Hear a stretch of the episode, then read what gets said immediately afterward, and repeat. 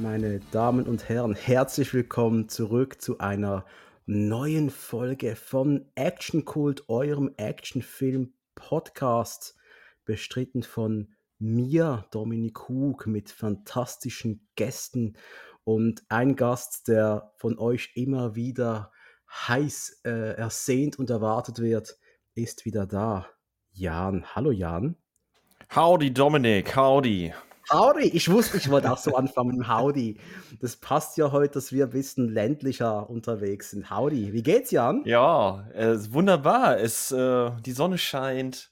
Wir nehmen eine weitere Besprechung eines Seagal-Films auf und äh, ich habe Bock. Ich habe mega Bock. Und lass uns noch, noch kurz einen Gruß rausschicken an den äh, Zuhörer, der sich She Peter nennt. Den kennst du auch, oder? Ja, mit dem bin ich auch ein bisschen in Kontakt, ja. Das ist ein, ich glaube, ein ganz, ganz äh, lieber, feiner Mensch, der sich jede Folge unseres Arbeitens und Schaffens gerade anhört. Liebe Grüße. Und ich bin überzeugt, auch diese Folge wird er hören, deswegen. Ja, Grüße.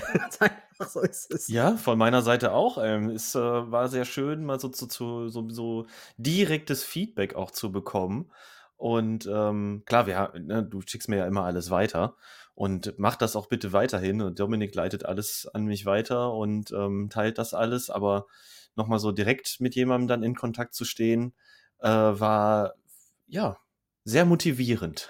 das ist cool, oder? Das ist ja genau das, warum wir das machen, dass uns Leute sich auch uns mal schreiben, hey, geil, was ihr macht, ich habe den gleichen Geschmack und das, uns geht es ja vorwiegend auch darum, uns mit Gleichgesinnten auszutauschen. Das ist ja geil. So sieht's Nochmal aus. Nochmal unser Aufruf, wenn es da draußen junge, ganz hört sich wieder komisch an, junge Sigal-Fans gibt, Leute zwischen 18 und sagen wir mal 3, 24, die diese Welt von den Sigal-Filmen gerade entdecken und so ein bisschen geflasht sind wie Jan und ich von den ersten 8, 9 Filmen, meldet euch bei uns. Wir wollen das wissen. Gibt's da, gibt's noch Sigal-Fans, neue Sigal-Fans? Ja, Total gerne, ey. Da, da hätten wir echt gerne mal so ein paar Meinungen dazu. Ähm, ja, so einfach mal so ein Querschnitt durch die Filmvita. Das, das, und sollte die diese Fans geben, Jan, ich bin jetzt einfach mal wild und sag mal etwas, was ich mir, ich kann mir schon Arsch beißen, dass ich sagen werde, aber wenn es diese Fans geben sollte, könnte man ja mal zusammen ein kleines Special aufnehmen mit denen. Zu fragen, wie sind sie dazu gekommen und, und so weiter. Und das, aber das ist natürlich alles ein bisschen jetzt gerade. Also wenn sich da wirklich ein paar Leute melden sollten, das wäre schon sehr interessant. Also ich könnte mir vorstellen, da könnte man eine richtig schöne Folge draus äh, produzieren und einfach mal so ein bisschen ins Quatschen kommen und so. Und ähm, ja, ja, also Leute, meldet euch, ne? Meldet euch einfach. Könnte ein Special drin liegen. Hey, wir waren beim letzten Mal Sigal in einem regnerischen Los Angeles unterwegs und man kann sich vielleicht erinnern, dass der Jan da oft die Nase gerümpft hat. Also ich habe das zumindest gesehen, ich habe es vielleicht nur gehört, dieses Rümpfen da. Also, keine Ahnung. Und äh, auch ich war nicht hundertprozentig glücklich mit dem Gesehenen. Ähm, heute es ein Jahr weiter. Wir sind im Jahr 1997 angelangt. Ich war knackige 14 Jahre alt. Ich muss ganz schlimm pubertär gewesen sein. Und Jan ist noch ein Jahr jünger gewesen, glaube ich. 13. Korrekt, genau. Ja, zarte 13. Ja, Punkt. Punkt. Na, ja, was einfach. Und äh, äh, Fire Down Below heißt unser heutiges Besprechungsobjekt. Ein Steven Seagal-Film, ihr habt es schon gehört, ihr habt es gedacht. Und auch ein Ende einer Ära. Das ist richtig, ja. Ja, jetzt ist wirklich der Punkt erreicht. Wir haben es schon so oft angesprochen, dass der Wendepunkt näher rückte und sich abzeichnete in den vorherigen Besprechungen. Aber mit Fire Down Below war er dann auch endgültig erreicht. Wir reden vom zehnten Seagal-Film. Und äh, zehn, ja. Ja, wir haben das heißt, ein kleines. Unsere zehnte Sigal-Besprechung plus ein Special, das wir schon gemacht haben und noch Genau. den ersten Firestorm, der nicht Sigal war. Also wir nehmen zum zwölften Mal was auf. Das ist auch richtig, das ist auch richtig, genau. Und Das ich heißt glaube, und es ich war haben etwa über einen über wir haben wohl über 24 Stunden unseres Lebens schon miteinander gequatscht. Ja. Ja, ist richtig. Plus noch Vorgespräch, plus noch, äh, Audionachrichten auf WhatsApp. Da kommen wir auf 2 Tage. Wir können auch sagen, locker, mindestens, kein Problem. Ja, hey, Fire Down Below, ähm, Seagal hat ja versucht, für sich 'n neues Filmprojekt damals zu finden. Also, so wie ich das recherchieren konnte, hat er selbst aktiv nach 'nem neuen Projekt gesucht und wollte so was wie 'ne 'n persönlicheres Werk, äh, bringen, 'ne Art, äh, das Wort Charakterstudie ist schon gefallen. Ich habe so 'n Problem mit dem Wort Charakterstudie. Ich weiß noch, als ich damals im Kino Rambo 4 gesehen habe, John Rambo Mhm. da war auch einer der Videothekenbesitzer in Basel, der war auch mit im Kino, der war saß 'ne Reihe vor oder hinter mir. Und als wir alle aufgestanden sind, den Saal verlassen wollten, hat er seinen Kollegen gesagt: „Das war jetzt aber 'ne Charakterstudie.“ Ja, ja. Und hat's ernst 'Ne gemeint. Charakterstudie über John Rambo, ja, ist natürlich schon deep. Das ist schon sehr deep, ja. Nein, ich glaube, eine Charakterstudie, damit haben wir es hier nicht zu tun. Ähm, das das würde ich jetzt nicht unbedingt sagen. Aber wir sehen durchaus mal einen einen etwas anderen Seagal-Charakter, würde ich sagen. Ja. Seagal und, äh, Julius R. Nasso, sein Produzentenkollege, der immer noch mit an Bord ist, die haben ein Drehbuch entdeckt, das in Kentucky in den Bergen spielt, geschrieben von einem Jeb Stuart. Und, äh, da, ganz böse gesagt, geht's um Giftmüllentsorgung und die Auswirkungen auf 'n kleines Nest. Jo. So schaut's aus. Schnell runtergebrochen, genau. Ja, ja, und, ähm, äh, Stuart hat dann auch erklärt: „Ja, da geht's darum, die Leute, die wollten sich was dazu verdienen, äh, indem sie unter Leben diesen Großkonzern erlauben, da Giftmüll auf ihr quasi ihren Grundstücken zu entsorgen und gleichermaßen, äh, gab's aber auch Krankheiten, die danach entstanden sind und so weiter.“ Also, man hat schon Stoff für so 'n Environmental Thriller. Ja, beziehungsweise, äh, Stuart hat, ähm hat diese Story, glaube ich, auf Erfahrungen aus seinem eigenen Leben gegründet, ne? Soweit ich das nachlesen konnte. Also, die Idee zu der Geschichte zog er aus seiner Arbeit, ähm, in in wie wie heißt es? Appalachia Appalachia? Als er nämlich zu College-Zeiten da als Schreiner gearbeitet hat. Und da hat auch äh, hat's hat's halt so 'n paar Leute gegeben, 'n paar Anwohner, die großen Firmen erlaubt haben, einfach auf ihren riesigen Ländereien den ganzen Giftmüll zu verbuddeln. Da gab's so 'n kleine kleine, aber feine, ja, Aufdeckung. Und Stuart hat auch erklärt, dass es zur gleichen Zeit in Deutschland eine ähnliche Geschichte gab, aber die deutschen Minen sind halt, äh, entsprechend ausgestattet und geschützt und die Chemikalien, die da abgelager abge gelagert worden sind, wurden entsprechend ordnungsgemäß entsorgt, aber halt nicht in anderen Orten. Ja, also da hat's 'n Deutschland-Connection gegeben. Auch Spannend, oder? das. Auch das, ja. Was aber auch spannend Ja. ist, und hier weiß ich nicht genau, wo, wie, wann. Ursprünglich wurde nämlich nicht Steven Seagal für diesen Film vorgesehen. Dies war für eine Weile ein Bruce-Willis-Film. Keine Ahnung, wie lang das so war. Und im Final wenn du den finalen Film anschaust, kannst du dir kaum vorstellen, denn man hat ihn natürlich extrem versigalisiert. Aber ja, genau. Ich hätte es gern ich würde gern den Unterschied sehen zwischen den Versionen. Mich hätte das auch sehr interessiert. Ich glaube, ne, das war ja ursprünglich als so 'n düsteres Detective-Drama geplant, ne, und Bruce Willis dann irgendwie wahrscheinlich so als abgehalfterter Detective, der dann da in dieses Dorf kommt und dann da so 'n bisschen hinterher recherchiert. Äh, wahrscheinlich mit deutlich mehr zwischenmenschlicheren Konflikten, die nicht mit mit den Fäusten gelöst werden oder weiß nie. so. Man weiß es nicht, genau. Mehr ist dazu ja auch wirklich nicht zu finden, ne, oder überliefert. Ähm, die Trivia-Quellen dazu sind dann da leider nicht umfangreicher an der Stelle. Aber ja, als dann feststand, dass Bruce Willis da keinen Bock drauf hat oder beziehungsweise abgesprungen ist, aus welchen Gründen auch immer, und man Seagal dazu geholt hat, ähm, haben sie das Drehbuch nochmal deutlich umgeschrieben, damit es halt mehr zu dem ist oder zu dem wird, für das Seagal nun mal bekannt war. Da wollte ich auch dich fragen, wie hast du diesen, wann hast du den Film zum ersten Mal gesehen? Mm, auch relativ spät. Mm, ich kann es dir nicht genau sagen. Das war irgendwann in der Zeit, als ich halt angefangen habe, die ganzen Filme zu sammeln, die bis dahin draußen waren. Also schon deutlich nach 2000. Äh, ich, ich schmeiß jetzt einfach mal so 2004, 2005 in den Raum. So ungefähr. So um den, so in den Zeitpunkt. Für mich geht es da halt doch zurück an die Ursprünge des Internets für mich.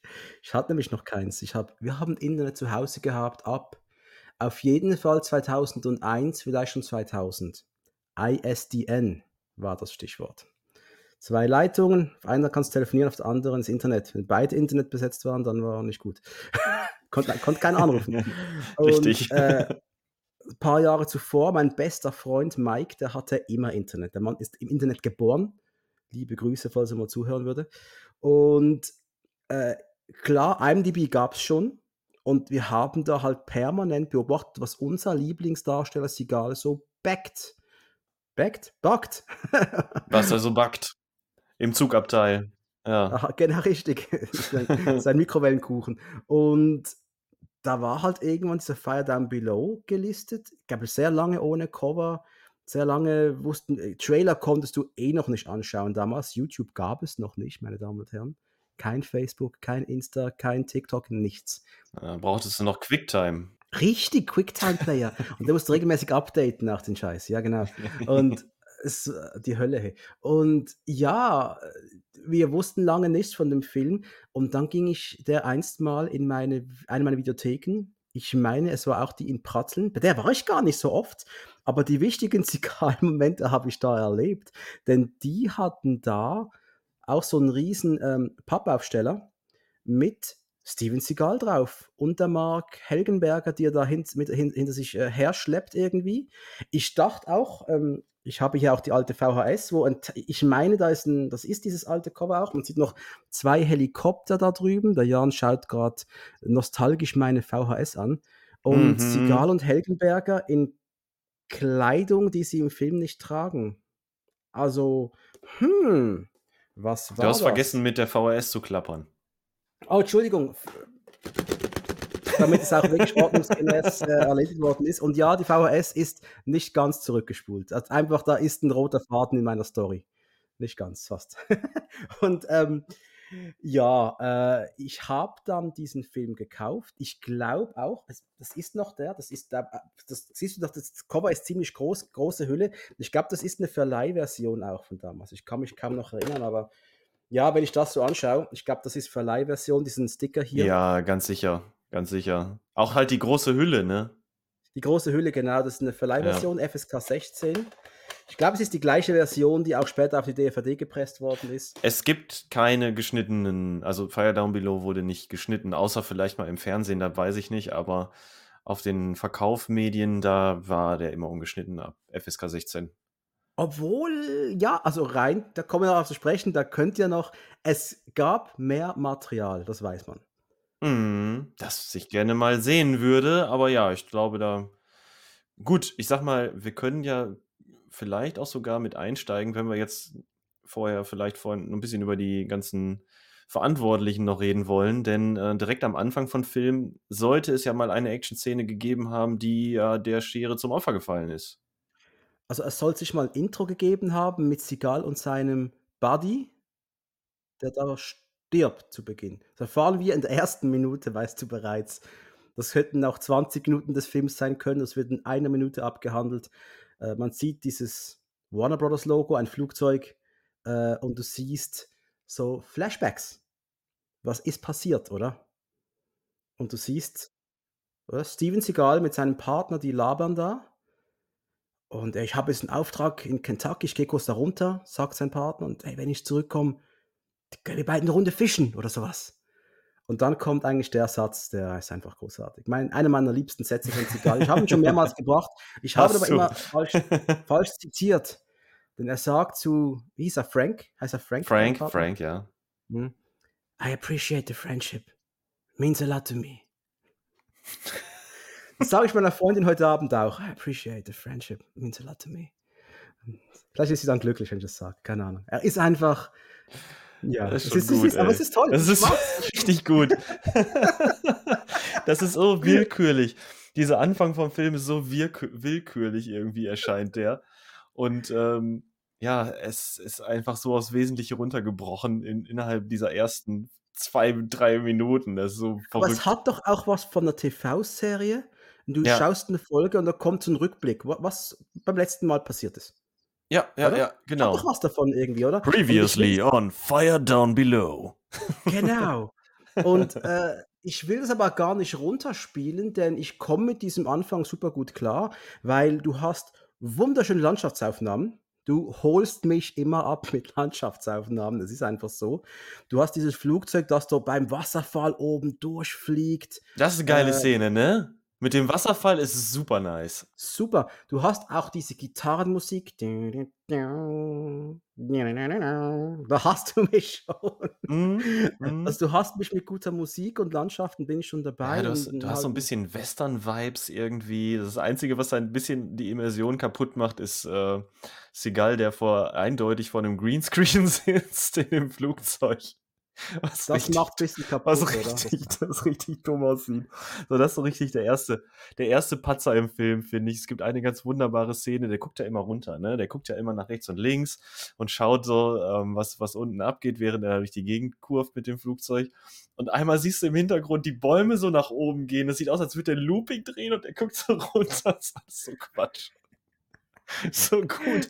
Echt, achtet mal auf den Hintergrund, es ergibt keinen Sinn. Das hätten sie weglassen sollen. Da gehe ich kurz in Defense-Mode. Es waren ja. die 90er Jahre. Die Fernseher ja. waren massiv kleiner und pixeliger. Ist okay. Ist okay. Nein, nein, also no offense, ey. Ich komme da auch mit klar. Ich amüsiere mich darüber, anstatt mich da aufzuregen. Aber wenn du dann die Bäume im Hintergrund wirklich so. Die Perspektive passt überhaupt nicht. Null. Null. und, äh, und ich glaube, du hast einige Macken in diesem Film, da müssen wir nicht drüber reden. Da hat vielleicht sogar viele Macken, aber das kann ich ja hm. schon sagen. Ich kann die, praktisch alle Macken, die kann ich weglächeln. Ja, ja, ja, genau. Also an der Stelle können wir beides schon mal spoilern. das, das, das lassen wir schon mal raus. Das, das ja, unterhalten ja, ja. sind wir schon mal massiv wie das in der Note ausschaut. Vielleicht sind wir nur auf einer 3 von 10 unterhalten, vielleicht auf einer 8 oder 9 oder 10 von 10. Wer weiß es? Wer weiß, was Jan da wieder für eine Note ausscheißen wird. Also. Wollen wir denn, wollen wir denn, bevor wir jetzt weiter reinsteigen, nochmal einmal über die Verantwortlichen sprechen, die hier die, die das Ganze verbrochen haben? Ja, es macht auch gerade Sinn, dass wir jetzt gerade dem Moment, wo wir gerade sind, sagen, okay, der Regisseur, der hat ja, oder? Fangen wir beim Regisseur an? Ja, ja, vor allem, weil du ja auch gerade wunderbar die, äh, Sache mit äh, TV-Rückblick und so in den Ring geworfen hast. Eine schöne Überleitung zum Regisseur, nämlich. Das ist Feliz Enrique Alcaya. Alcala? Alcala. Man hat massiv TV-Erfahrung. Dies war sein erster Spielfilm.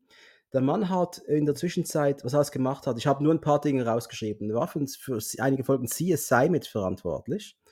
Blue Bloods, diese Tom Selleck-Serie, wo gar nicht so schlecht ist, habe ein paar Folgen gesehen, das ist ein typischer Fall der Woche, Polizeifamilie, bla bla bla.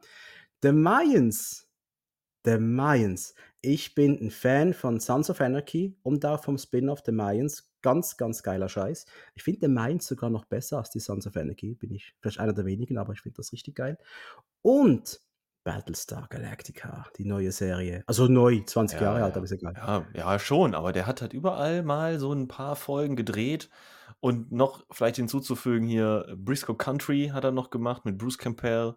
Ein paar Folgen Sliders, ein paar Folgen Earth 2, ein paar Folgen Space 2069 und so. Und äh, ja, dem machst du halt nichts vor, ne? Der war auch damals als, ähm, als TV-Regisseur schon sehr profiliert. Was du bei TV-Menschen meistens dann aber auch hast, ist halt die Tendenz, dass du für ein 4 zu 3 Bild arbeitest normalerweise und du hast jetzt die Aufgabe, einen riesigen Screen zu füllen. Hm, in der Zeit war es auf jeden Fall noch so, ne? 97, da war 4 zu 3 halt Standard. Das ja. war, teilweise hat man das dann den Leuten, ich höre ja viele Podcasts da draußen.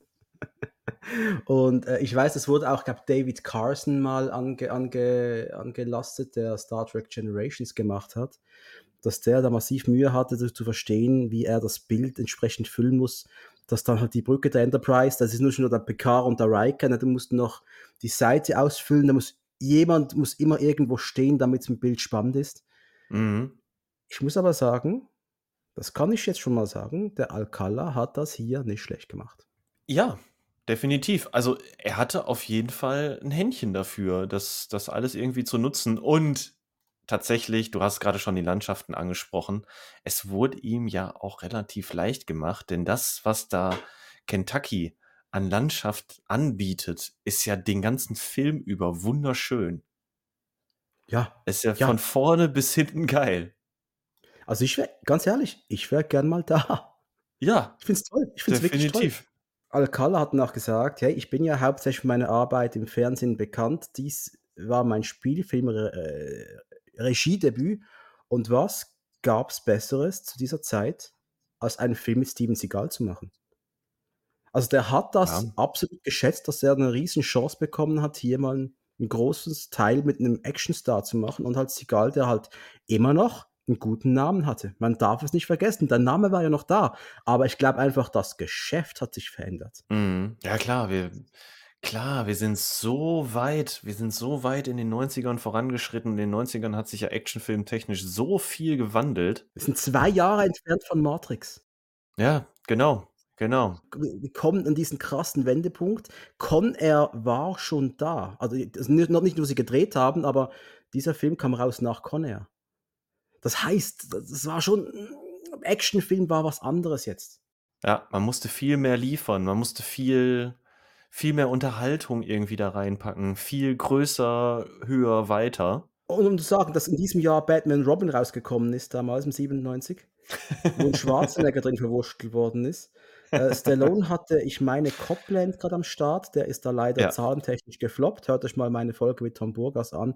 Copland ist ein ganz, ganz geiler Film. Die Actionstars hatten ein Problem. Van Damme war da gerade, hatte da gerade Double Team gemacht, meine ich. Mhm. Ist auch nicht gerade ein Riesenerfolg gewesen, so wie ich es in Erinnerung habe. Kein schlechter Film, aber ja. Actionstars hatten ein Problem. Ja, alles, was so produziert wurde von den alten Recken, blieb irgendwie hinter den Erwartungen zurück. Also wenn ich jetzt diese Filme, die ich jetzt aufgezählt habe, nehme, und da hat Stallone mit Copland ein Brett abgeliefert, da stehe ich dazu, aber es ist kein Actionfilm. Es ist ein Drama eigentlich, Thriller, Drama, ja. Aber wir werden am Schluss nochmals schauen, wenn wir die fünf Actionstars nehmen, wer hier vielleicht gar nicht den schlechtesten Film abgeliefert hat. ich weiß es nicht. Das, vielleicht ist es ja richtig schlecht. Wir werden es gleich entdecken jetzt. Also, keine Ahnung. Ja, ja, genau. Übrigens, Jeb Stewart, der ja auch das Drehbuch geschrieben hat, das ist auch noch wichtig. Ich will nur kurz erwähnt haben. Ja, Jeb Stewart. Der muss auf jeden Fall mal erwähnt werden, weil, ey, das ist ja ein richtiges Schwergewicht, ne? Drehbuchschwergewicht. Die Hard. Ja, Lock Up. Auf, Auf der, der Flucht. Flucht. What the fuck? 48 Stunden Teil 2. Der Mann hat geilen Scheiß geschrieben. Also der hat Fire Down Below auch geschrieben. Ja, also kann es nicht so genau. scheiße sein. Ne? Und da war noch Philip Morton mit dabei, der hat irgendwie mitgeschrieben. Der hat auch vieles gemacht, aber dann schon eher Dinge, die ich nicht kenne, bin ich ganz ehrlich. Kleinere ja, Philip Morton ist dazugeholt worden, als ähm, feststand, okay, das wird jetzt ein Steven Seagal-Vehikel. Und er war dann dafür verantwortlich, das ganze Drehbuch quasi Seagal-Film tauglich zu machen. Wobei Philip Morton eigentlich wirklich nur unbekanntes TV-Zeug vorher gemacht hat und auch nachher auch. Keine Ahnung, äh, der Vielleicht ist er über Alcala da dran gekommen, ne? Kann ja sein. Vielleicht hat er gesagt, hör mal, ich kenne da, einen, kenn da einen talentierten Typen, den, ähm, den hole ich mir jetzt mal hier ran. Kann, wäre tatsächlich noch die plausibelste Verbindung irgendwie. Und der Film, und das muss man auch sagen, der Film bekam Budget.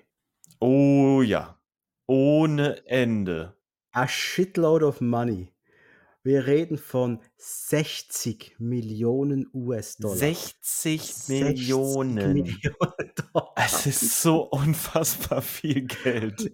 Aber für sie, für sie sie ist völlig überdimensioniert.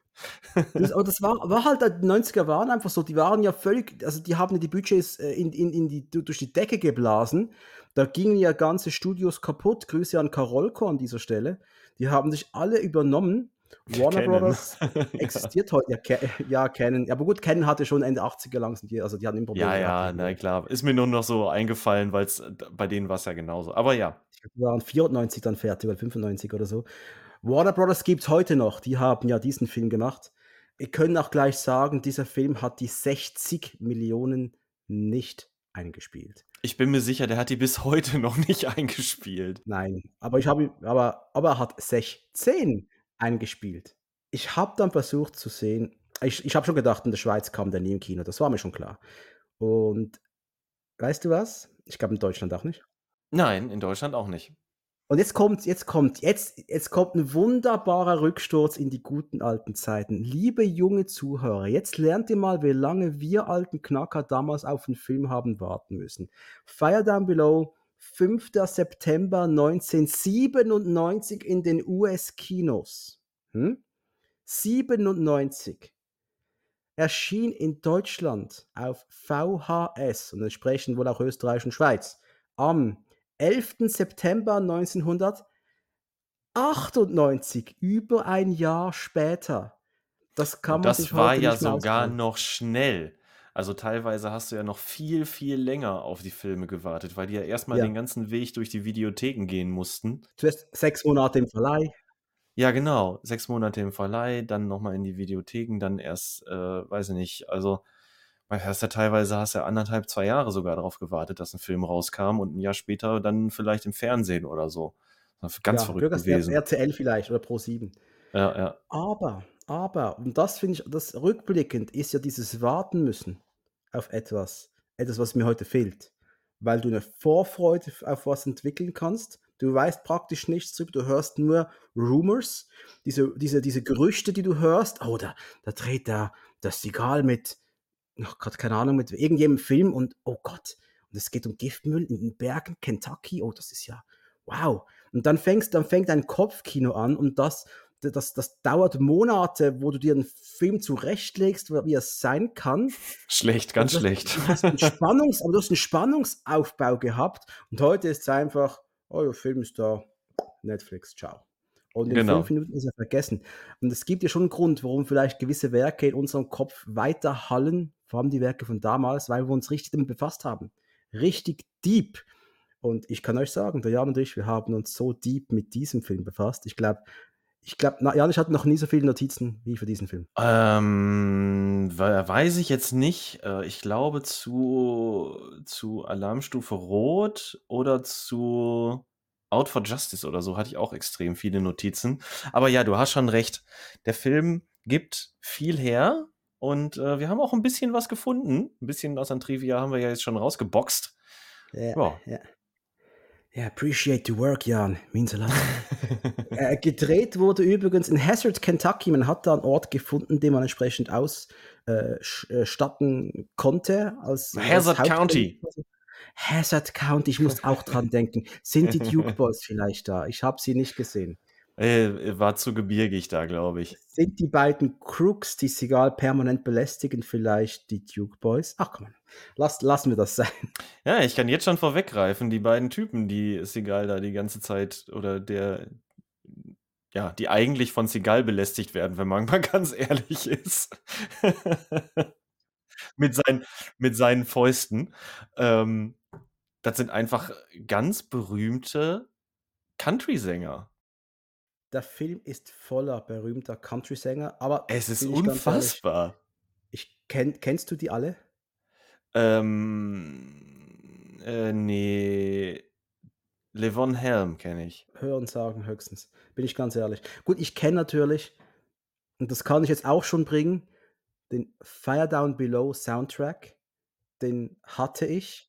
Die Disc hat's, die gibt es, glaube ich, nicht mehr. Ich habe die natürlich auf iTunes alles mal hoch, hochkopiert.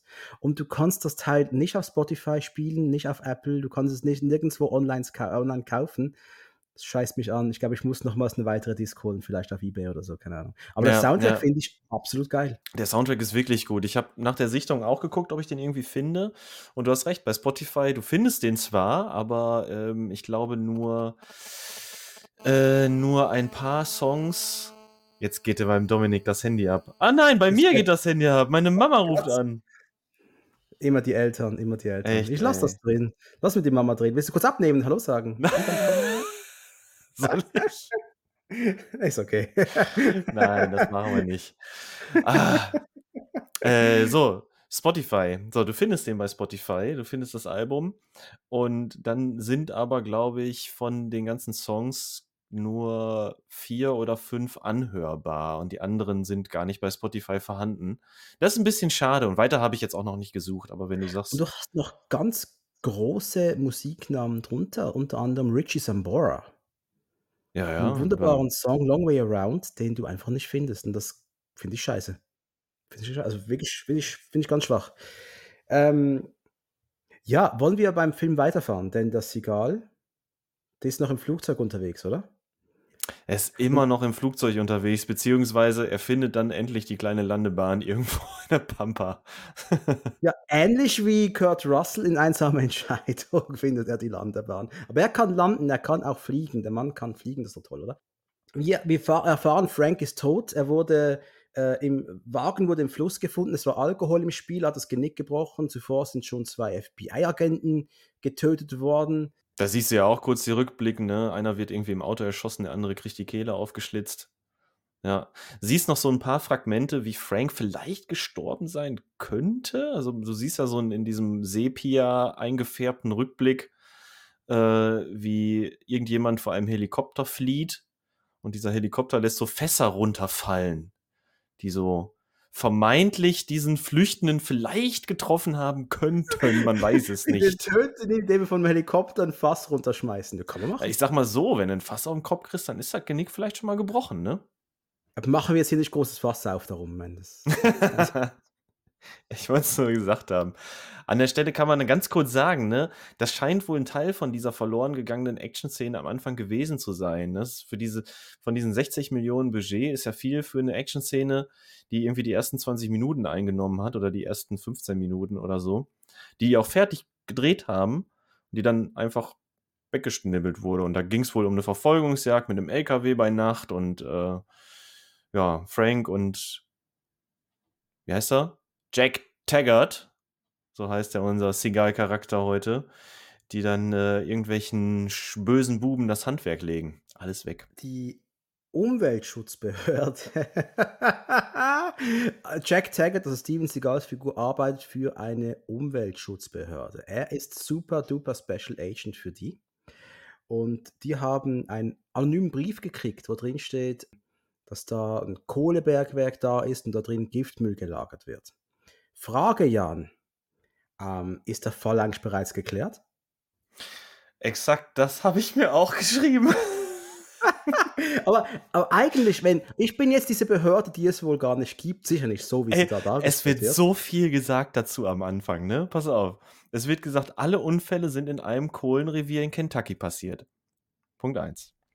Es gibt tote Fische und kranke Kinder. Dann, äh, der Brief kommt aus der Kleinstadt Jackson. Dann, es gibt ähm, die Hannah Coal Company, die da, und da wird sogar gesagt, dieser Giftmüll wird von der Hannah Coal Company in einer Kohlemine deponiert. Das wird so gesagt. Und dann, und dann sagt Jack Taggart, naja, irgendwas ist da ja faul, ne? Irgendjemand will da wohl irgendwas verbergen und wird dann direkt angeranzt, so, ja, du, Mann, deine Verschwörungstheorien. So, nein! Da ist eine Firma, die packt Giftmüll in eine Mine. was, was?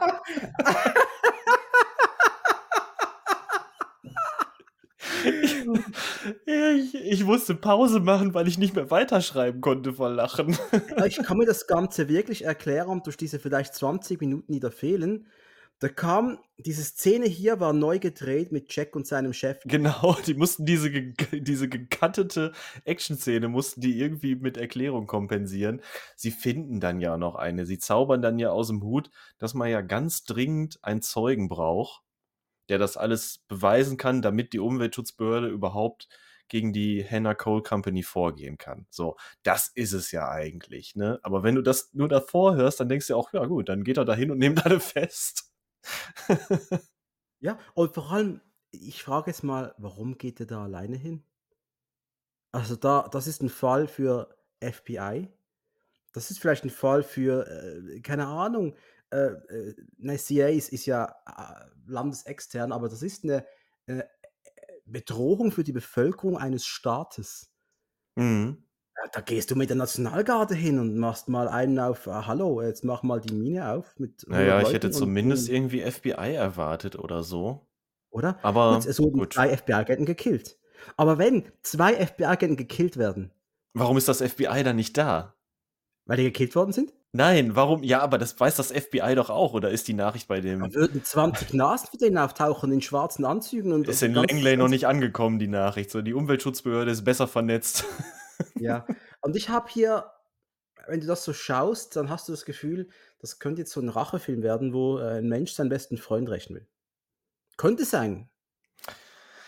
Ja, ne, eigentlich nicht. Ja, nicht wirklich, oder? Ne, ne, ne, ne, das Gefühl f ne, das so bisher baut er sich auch nicht auf und das Gefühl hat sich auch nicht übertragen in dem Moment. 0. 0, 0. Ne. Ich hatte auch überhaupt nicht das ich hatte auch überhaupt nicht das Gefühl, dass Jack Taggart aus der Motivation, den Tod seines Freundes aufzuklären, dahin gegangen ist, sondern eher aus der Motivation, die ähm, die ja, diesen Umweltskandal da aufzudecken. Weil das ist ja die so wie du schon sagtest, ist halt völlig lächerlich, ne, diese Connection zu seinem Freund Frank und: „Hey, wenn ich wieder da bin, dann gehen wir 'n bisschen fischen.“ „Ja, deine Freundschaft bedeutet mir sehr viel.“ Das ist halt das ist halt Mumpitz, ne?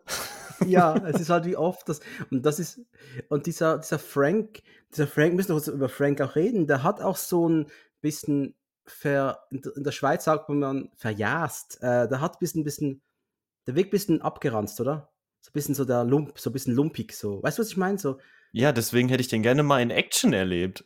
Ja, wäre aber vielleicht der perfekte Undercover-Agent, weil der sich wirklich so als Arbeiter, der Treppen repariert, durchschlagen könnte. Das Also, meinst du, der kann sich ab. da in zwischen den ganzen Rednecks kann er sich ganz gut zurechtfinden? Das schon, aber er kann nicht kämpfen.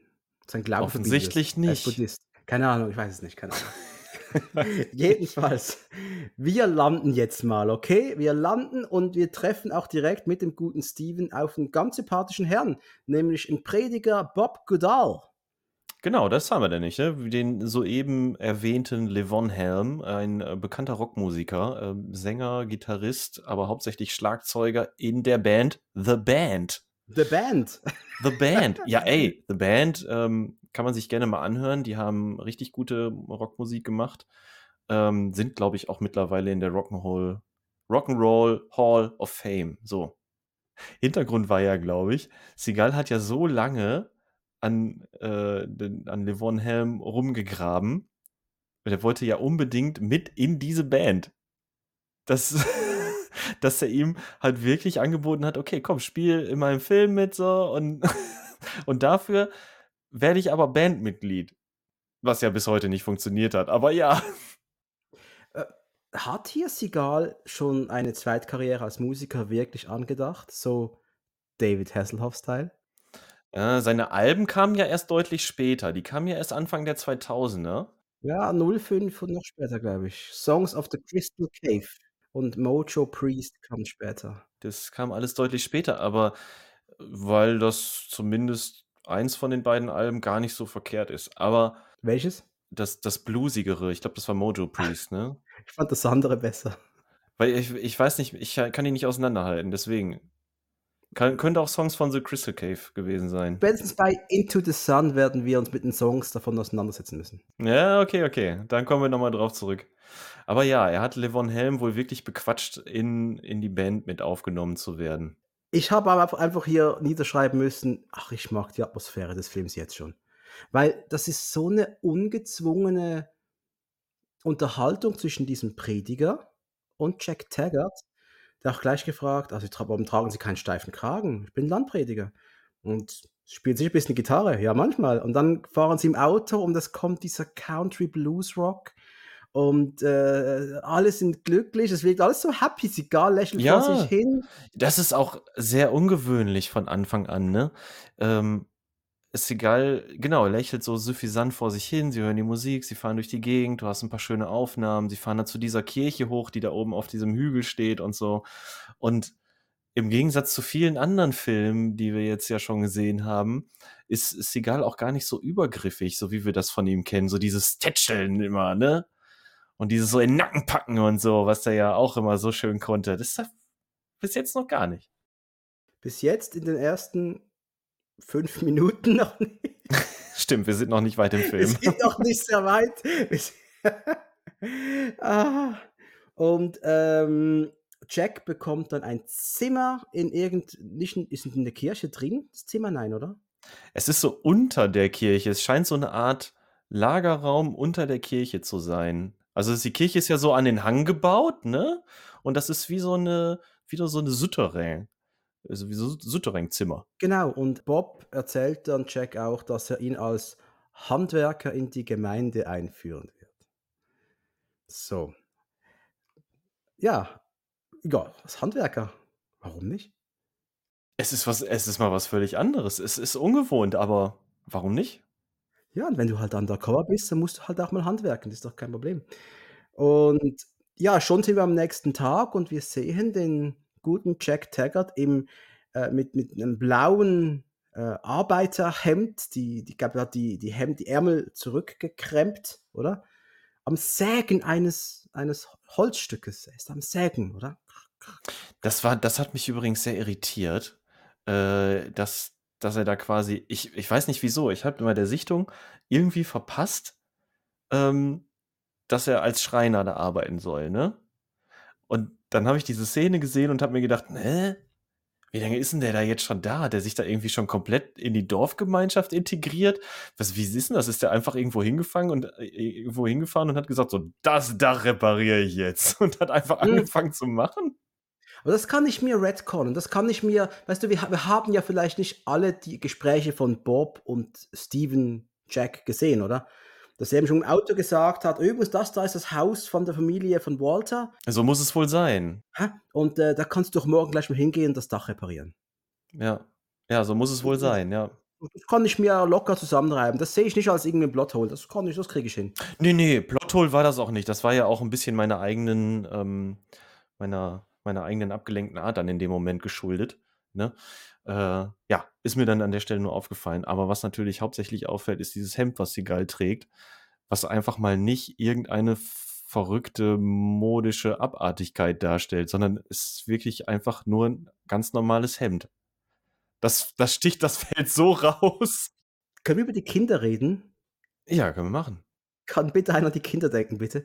Ähm, die wirken ja völlig verwahrlost, diese Familie. Alles so dreckige Gesichter, die Haare zersaust. Die haben vorhin in der Mine gearbeitet.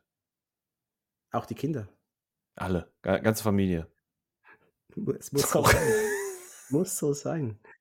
Ja, oder, ne, die mussten, oder die mussten das Feuer von der Schwarzbrennerei irgendwie am Laufen halten. Kann auch sein, weiß ich nicht. das kann auch sein. Das, the Moonshine must go on. Um, äh, aber und da hast du Stigal, der mit Kindern arbeiten muss. Und was macht er? Es sind ja zwei Mädchen. Eine ist etwa so acht oder so, die andere ist etwa so elf. Ja, und eine ist noch jünger, ja. Ja, und er, er fragt sie so, wie heißt du denn? Äh, ich weiß den Namen nicht mehr. Sarah, keine Ahnung. Das ist ein schöner Name. Und du? Ich heiße Miriam, hm, auch ein schöner Name. Und drin ist noch Walter, aber der ist krank. Was hat er denn? Und da geht sie gar mal zu Walter, oder? Mhm. Und für so, ich habe einfach nur gedacht, da komme ich als Vater nach Hause und irgend so ein merkwürdiger Typ, der riesengroß ist, mit komischen gelackten Haaren, ist bei meinen Töchtern im Haus, meinem Sohn. Äh, Gut, einmal muss man ja sagen, Mama ist ja auch noch da gewesen, ne? War die da? Also kam die dann nach Hause? Ja, nee, nee, die war auch zu Hause. Ah, okay. Er hat ja auch er hat ja auch 'n Glas nach draußen gekriegt. Die älteste Tochter hat ihm ja ein Glas Wasser nach draußen gegeben und hat gesagt: „Hier, Mama sagt, ne, du möchtest bestimmt was trinken“ oder so. Und ich muss sagen, ich hatte Angst, als da plötzlich die Kinder aufgetaucht sind, dass das jetzt so eine richtig cringige Szene wird, so richtig unangenehm. Aber war dann ehrlich gesagt nicht so. Sag mal, es kommt mir ich habe ich kenne den Film seit 1998. Mhm. Ich habe nie einen Gedanken daran verschwendet, bis grad jetzt, dass Seagal da Wasser getrunken hat. Dieses Wasser. Ist das giftig? Hm. Na ja, hat er's denn getrunken oder hat er das Glas einfach nur genommen und zur Seite gestellt? Das weiß ich jetzt nicht mehr. Ich glaube, er hat getrunken. Ich habe im Kopf, was er getrunken hat. Ist Jack Taggart jetzt krank? Hm, Darf man das Wasser da überhaupt trinken? Ich glaube, ich glaube, das kann ihm auch einfach nichts anhaben. Ah, okay, das erklärt's. Ne? Ich ich glaube, da ist er einfach immun gegen. Ich habe vor 'n paar Jahren Michael Moore am Broadway gesehen. Ja. Kennst du, oder? Michael Moore sagt was, oder? Ja, ja, Den ja. ja. Und der die haben ja in seinem, äh in Flint, Michigan, wo er herkommt, die haben ja massiv Probleme mit Trinkwasser. Ja. Weil da so viel Giftmüll drin ist und keine Ahnung was, äh, das ist das das macht dich wirklich krank. Da bekommst du einfach alles. Und ich de ich jetzt denke ich an diesen Film Fire Emblem Below merke grad, da das Wasser macht doch alle krank. Du weißt ja jetzt auch nicht, ob's das Wasser aus'm Brunnen war oder aus der Leitung oder aus der Flasche, ne? Das das sind ja natürlich jetzt, äh alles ist alles Spekulatius. Walter ist krank, das ist kein Spekulatius. Der arme Junge, der hat Ausschläge am Arm, die sind ganz hey, wo kommen die wohl her? Und, ähm, ja, wir sehen auch Zeichnungen eines UFOs. Denn Walter sieht immer mal wieder nachts Lichter da drüben bei dieser Mhm. Waldkrone da, da sehe ich Lichter, das sind UFOs. Genau. Also, eigentlich ist es 'n Helikopter, ne? Und Seagal spielt ja so 'n bisschen mit ihm. Oder, Ist äh Fall Ist er jetzt abgeschlossen, meinst du? Ja? Ja, theoretisch könnte Seagal einfach nachts mal hinlaufen, ne, und, äh, sich den Hügel angucken. Das, äh ah, sorry. Also, er braucht okay, noch 'n zweiten Hinweis braucht er vielleicht noch und dann sollte er 'n Special Team holen, dann ist die Sache erledigt, oder? Noch okay, er könnte es okay, es ist nur ein Junge, der krank ist, der 'n UFO gesehen hat, okay. Noch ein zweiter Hinweis und dann kann er sein ganzes Team einfliegen lassen, doch kein Problem. Ja, und, äh, sagt das nicht sogar, dass man abends sieht, dass Fässer abgeladen wird? Sagt er das nicht sogar? Ich habe mir aufgeschrieben: „Hubschrauber lassen Fässer in die Mine.“ Oder? Ja, ich habe es auch aufgeschrieben. Das sagt es ja sogar. Es ist ja schon gekl der Fall ist klar. Film ist fertig. Ja, aber es muss ja noch der Drahtzieher dahinter muss ja noch gefunden werden. Ja. Ähm, du siehst dann, äh, einen Sheriff und einen jüngeren Typen mit so komischen längeren Haaren, die da sehr verschwörerisch bereits über den Neuankömmling reden. Äh, der Sheriff sagt dann auch: „Die Jungs sollen sich doch mal diesen dieser Person annehmen.“ Wer immer die Jungs auch sind, vielleicht die Duke Boys, keine Ahnung. Wir werden sehen. Ja. Und der Sheriff, der findet das auch sichtlich doof. Er sagt ja auch selber: „Soll ich mal mit ihm reden?“ Und dann sagt der andere Typ: „Ja, ne, ne, die Jungs werden sich der Sache mal annehmen“, ne? Und, äh, der Sheriff, der guckt dann so richtig zerknittert in die Kamera, so als müsste er müsste er schon runterschlucken an der in der Situation, ja. Ja. Am nächsten Tag gehen wir bisschen einkaufen. Und wir gehen in diesem Film noch 'n paarmal einkaufen. Weil das ist ja was Geile, wenn du so 'n Dorf hast. Der Dorfladen ist das A und O. Das Zentrum. Ist einfach so, da passiert alles. Da ist auch die Post drin, Ja, wahrscheinlich. Und in dem Fall ist ja der der Dorfladen ist ja also, er ist ja im Baumarkt quasi, ne? Im Open-Air-Baumarkt. Da da ist er dann ja und kauft dann halt so 'n bisschen Zeugs und hat, glaube ich, auch was bestellt, ne? Und, äh flirtet dann noch so 'n bisschen mit den Zwillingen hinter der hinter der Theke. Das sind doch Country-Sängerinnen, oder? Ja, Patsy und Peggy Lynn, Töchter von D D D Lynn, auch 'ne große Country-Sängerin. Diddle-a-ling, alles klar. Ja, keine Ahnung, wie die ach, bei Country bin ich auch raus, aber, äh, da klar, da haben wir wieder, ne? Wir werden das noch öfter erwähnen, wer hier alles irgendwie Country, Blues et cetera Musiker ist, aber Patsy und Peggy Lynn Patsy und Peggy Lynn eher so im Zusammenhang mit, ähm, Nashville Country und so, ganz große Namen. Mama auch. Witzig. Jack ist am Shoppen und du siehst da einen Mann, der da am Rumwischen ist. Harry Dean Stanton. Harry Kennst du, Dean oder? Stanton, natürlich. Ich meine, der Junge, der hat über 200 Einträge in seiner Filmvita. Das ist so ein verrücktes Schwergewicht an an an Schauspielgröße. Äh, ja, musst ja eigentlich nur Alien sagen, ne? So. Da hat er zum Beispiel mitgespielt. Oder ein von mir sehr geliebter Film, Repo Man. Oh, natürlich, Repo Man, ganz, ganz klar. Oh, ich liebe Repo Man, so ein geiler Film. Aber ja, Harry Dean Stanton, ey, die Sachen aufzuzählen, wo der schon überall dabei war, würde jetzt zu lange dauern. Und ist auch äh, gebürtig aus Kentucky, by the way. Und natürlich auch Musiker, ist ja klar. Man wurde auch alt, ist im Alter von 91 gestorben, das war vor etwa sechs Jahren. Und hat äh, eines seiner letzten Filme war effektiv eine Hauptrolle. Hast du gesehen Lucky? Kennst du? Nein, leider nicht. Ich habe da viel schon von gehört und ich möchte den auch endlich mal sehen. Das ist ja so sein, sein persönlich, so, so ein persönlicher Film einfach, ne? Ja, halt wirklich über einen alten Knacker, ja. Ja. Er hat einen Film über sich selber gemacht, so ein bisschen.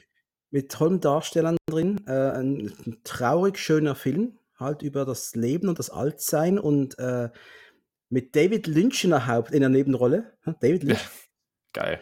Äh, Ron Livingston, James Darren ist mit dabei. Ist ein toller Film. Und ich habe ja, für ein paar wissen es vielleicht, Fire Down Below schon früher mal besprochen auf einem anderen Podcast. Vor vielen Jahren im Fratzengeballer. Also zwei, drei Jahre her, es ist nicht so lange her, aber mit Sergei damals. Und da haben wir ein bisschen Streit gehabt, Sergei und ich, ähm, weil er einfach Harry Dean Stanton nicht gekannt hatte. Mhm. Und es beruhigt mich ja, dass du sagst, ja klar, Harry Dean Stanton, logisch, kenne ich. Beruhigt mich irgendwie. Grüße an Sergei, er kennt ihn jetzt mittlerweile auch. na, hoffentlich. Grüße ans Nachtprogramm, bitte. Unbedingt. Na, hoffentlich, na, hoffentlich. Jetzt kann man sich natürlich fragen, wie kommt ein, ein Schauspieler wie Harry Dean Stanton in einen Seagal-Film? Weil das natürlich schon, das ist so ein Charakterdarsteller eigentlich, ne? Und der hat schon eine gewisse Gravitas. Und mhm, mhm. ich kann mir das eigentlich nur so vorstellen oder nur so erklären, dass er vielleicht A, halt auch da aus der Gegend tatsächlich kommt und deswegen an dem Projekt teilgenommen hat. Das wäre auf jeden Fall eine plausible Erklärung.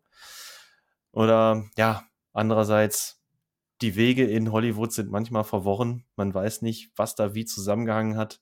Vielleicht hat er auch zugesagt, als Bruce Willis gesagt hat, ich, er ist noch dabei und kam dann aus dem Vertrag nicht mehr raus, man weiß es nicht. Oder hat gesagt, oh, 50.000 nehme ich. Keine Ahnung, was die ihm gezahlt haben, aber. Stimmt, oder das. Es kann auch manchmal so einfach sein. Es kann auch einfach Geld gewesen sein. Es ist eine lockere ja. Rolle. Ich darf ein bisschen Gitarre spielen, ich darf ein bisschen verwehrt gucken, das kann ich alles. Das ist ja. äh, kein Auf Problem. einer neuen das Veranda ist, tanzen, alles easy. Ja. Also ich, ich, ich finde es cool, dass man so einen Mann dabei hat. Voll, voll, voll, voll. Das, das wertet die gesamte Produktion enorm auf. Und das gilt ja nicht nur für Stanton, das gilt ja auch für noch manch andere Charaktere. Auch ein schon bereits erwähnter Livon Helm. Weil das halt nicht mal so ein Allerweltsgesicht ist, aber trotzdem auch eine gewisse die, die, die, bringen ja alle ein gewisses Charisma mit sich. Riesenausstrahlung. Ja. Also wir dürfen auch noch reden, dass der Ton des Films, da haben wir gar nicht gesagt, das ist ein sehr lockerer Ton, der da herrscht. Das ist keine Komödie, aber es ist so ein herrlich Fluffig. normaler, fluffiger, genau, ein fluffiger Umgang miteinander. Also es ist keine, kein harter Shit wie Dead Revenge, wo irgendwelche Mafia-Geschichten erzählt werden und Menschen einfach wahllos getötet werden. Ähm, es ist einfach relativ locker und easy. Das ist bislang der Sigal-Film für die ganze Familie. Bis jetzt ja. es, es, ist ja auch noch nicht so viel passiert. also was ist gerade passiert, dass das Jack in den Wald geht? Ja, eigentlich ist schon verdammt viel passiert. Eigentlich, äh, eigentlich ist man mit, mit Infos schon richtig überfrachtet worden, aber wir sind noch nicht weit im Film vorangekommen. So. Ja, ein bisschen Tell, Don't Show war es bislang. Jetzt, aber jetzt geht es jetzt geht's hier langsam los. Also Jack geht jetzt in den Wald und versucht Wasserproben zu sammeln aus den Gewässern. Und dann ist da ein Junge, der ist da am reinpinkeln in, in den Bach. Genau, direkt neben Jack Taggart ist so ein kleiner Rinnsal, der einen, einen Hügel runterfließt. Der Junge steht oben und pinkelt da runter und Jack Taggart nimmt unten eine Wasserprobe. Dominik, kannst du mir sagen, was diese gesamte Szene soll? Auch alles, was danach kommt. Die, die, ich kann das genau sagen, was die soll. Die soll zu einer Schlägerei führen. Das, ist das alles? Ist das der Grund? Das ist der Grund. Hat Warner gesagt, wir sind 15 Minuten in einem Seagal-Film, der muss jetzt mal irgendjemandem die Nase ins, in den Hinterkopf Absolut, drücken. bin ich hundertprozentig überzeugt, ein Seagal-Film braucht all 15 Minuten eine Schlägerei. Das ist für mich klar. Das ist, das ist, das brauchst du. Und ähm, also, dass er Wasserproben sammelt, ist ja per se gar nicht falsch. Er braucht ja Hinweise darauf, dass das Wasser vergiftet ist, dass die Umwelt be be beeinflusst ist. Das macht ja völlig Sinn. Das sieht man ja auch sehr eindrücklich, denn, äh, in einem Pröbchen tröpfelt er dann was rein und dann wird das so richtig schön violett und du weißt, violett ist immer schlecht. Also, das Wasser ist kontaminiert, Punkt. Von irgendwas. Und aber dass dem Jungen nachrennen muss, macht keinen Sinn. Nein. Vor allem rennt er dem Jungen auch so hinterher wie so ein wie so 'n Psychokiller seinen Opfern hinterherrennen würde, ne? Du kannst du kannst noch so schnell rennen, aber dein Verfolger ist schneller. Genau so eine Szene ist das. Der Junge rennt durch eine Marihuana-Plantage. Jetzt darf ich mal fragen, dieser Junge, gehört der dahin? Ich verstehe es nicht. Ist der Junge einfach zufälligerweise da gelandet? Und, äh, Jack Taggart wird dann auch, äh, von, äh, 4 3, 4 Typen, äh, 3. nehmen die sind's nur 3? Ah, sind's nur 3, das ist ja locker. Ja. Und macht er Seagal im Schlaf. Und er entwaffnet die 3 Typen auch. Es ist 'ne 'n kurzes, aber unterhaltsames Handgemenge. Ja, ja, doch, ne? Also, er er kloppt die halt einmal kaputt und, äh, entlädt Ach, da was Seagal da so rauslässt. Ich muss einfach lachen. „Starting to get scared. You got a pretty mouth, boy.“ Was ist das? Was was lässt er da raus? Was ist was was erzählt er? Er das improvisiert? Aber ich ich finde es toll. Ich ich ich weiß es nicht, ich weiß es nicht. Und da kommt jetzt auch erste Mal in dem im Film wieder diese diese alte Seagal-Attitüde, ne, die er immer seinen Charakteren dann in zugrunde legt, kommt dann raus. Dieses Überhebliche und dieses immer schön von oben herab und so. Aber er macht das halt in dem Film wirklich nur den Bösewichtern gegenüber, nicht so Ja. generell. Ja, und da passt es dann auch, ne? Das ist okay. Er ist sich halt er ist sich halt darüber bewusst, er ist 'n netter Kerl. Jack Taggart ist eigentlich 'n grundehrlicher, netter Kerl so, aber wenn er an die falschen Leute gerät, dann, äh, ist aber Feierabend. Ja, ist fertig lustig. Ja. Und, äh, Prügelei überstanden, er hat die die bösen Buben entwaffnet, äh, Pistole entladen und Mhm. gibt dem Jungen die leere Pistole, um die Bösen in Schach zu halten. Das ist verantwortungsvoll, Und sagen. dieser Junge ist eindeutig zu amüsiert darüber. Den der findet das eindeutig zu gut. Sollte man diesen Jungen jetzt alleine mit den Typen dalassen? Äh, nein. Nein. Nein. Also, es ist A, es ist zu gruselig, dass dieser Junge an dieser Knarre so viel Gefallen findet und B, dass Seagal dann einfach weggeht. Ja, ja. Wir gehen jetzt gemeinsam in die Kirche, Jan. Magst du in die Kirche gehen? Oh, schon sehr lange nicht mehr.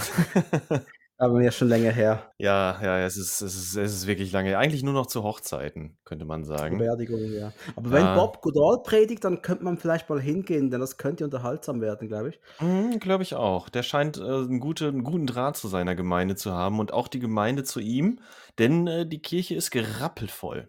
Hey, das ist aber voll. Ah, hey, ich kann mir sogar vorstellen, dass es in ländlichen Gefilden in den USA das wirklich so ist. Da geht man hin. Es ist einfach so. Vielleicht auch das, ja. Wahrscheinlich ist das so 'n bisschen wie Schützenverein bei uns aufm Dorf, da gehst du halt hin. Ja.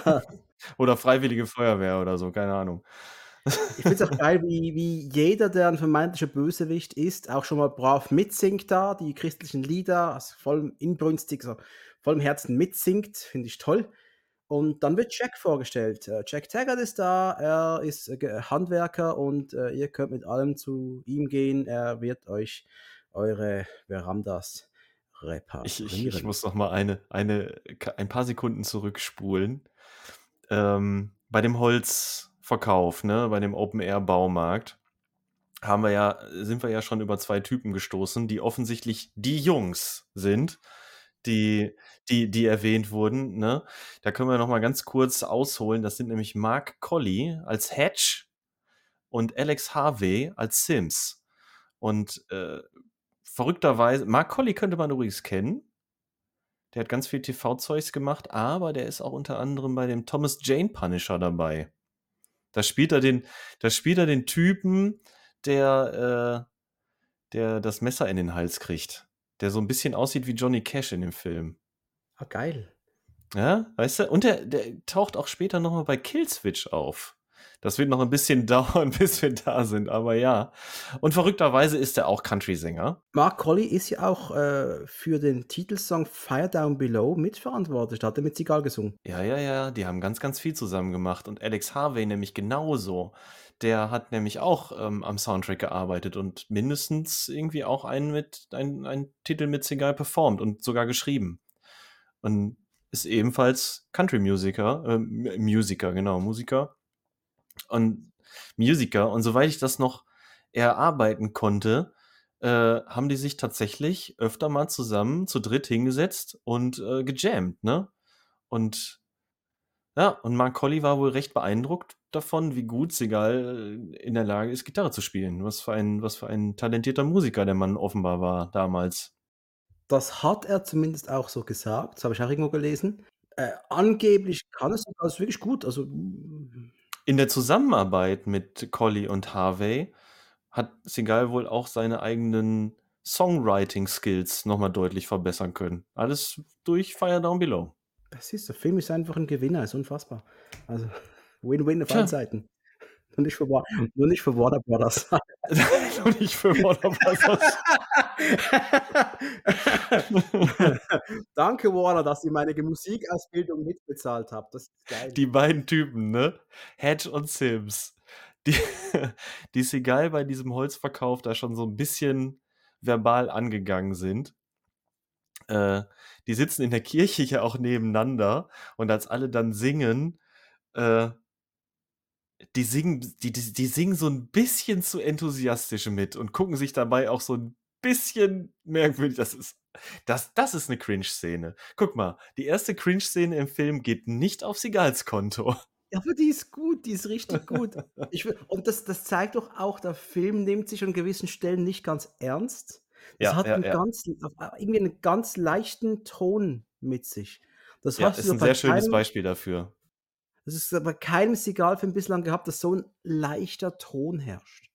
Also ich, ich kann ich mich irren, nein, aber äh, keine Ahnung.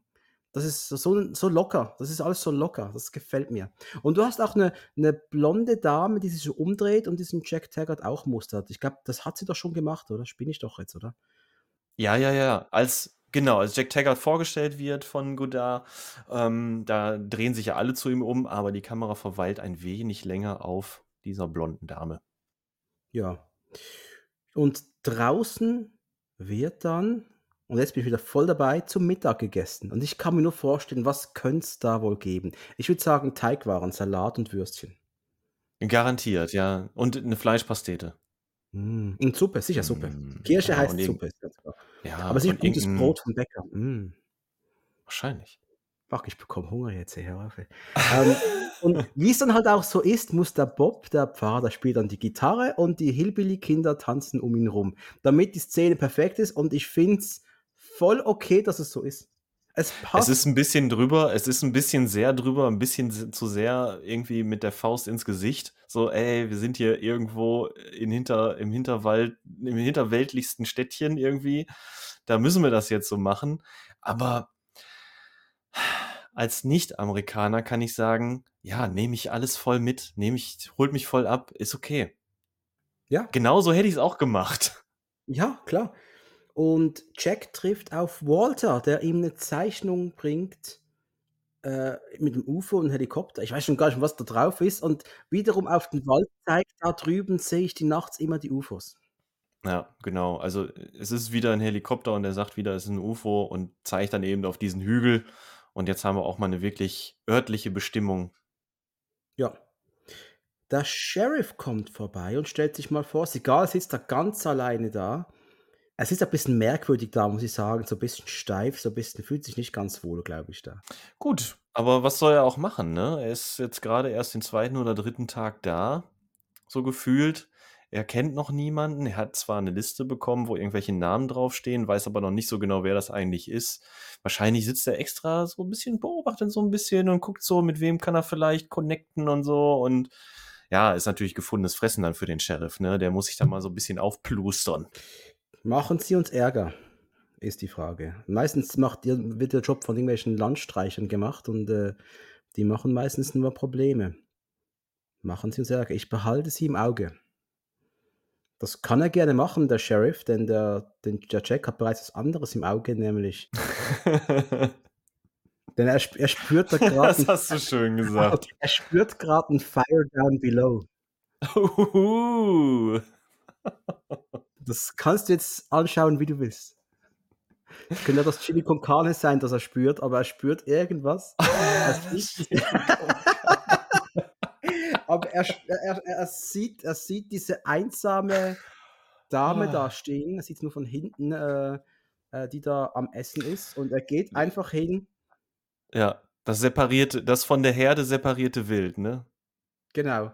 Und er geht einfach dahin und sagt seinen Namen. Das musst du mal geben. Er sagt, er sagt kein Hallo, er sagt einfach nur Jack Taggart. Oder? Spinne ich jetzt? Er geht doch nur dahin und sagt einfach seinen Namen. Weiß ich nicht mehr. Könnte gut sein, ja. Zuzutrauen wäre zuzutrauen es ihm.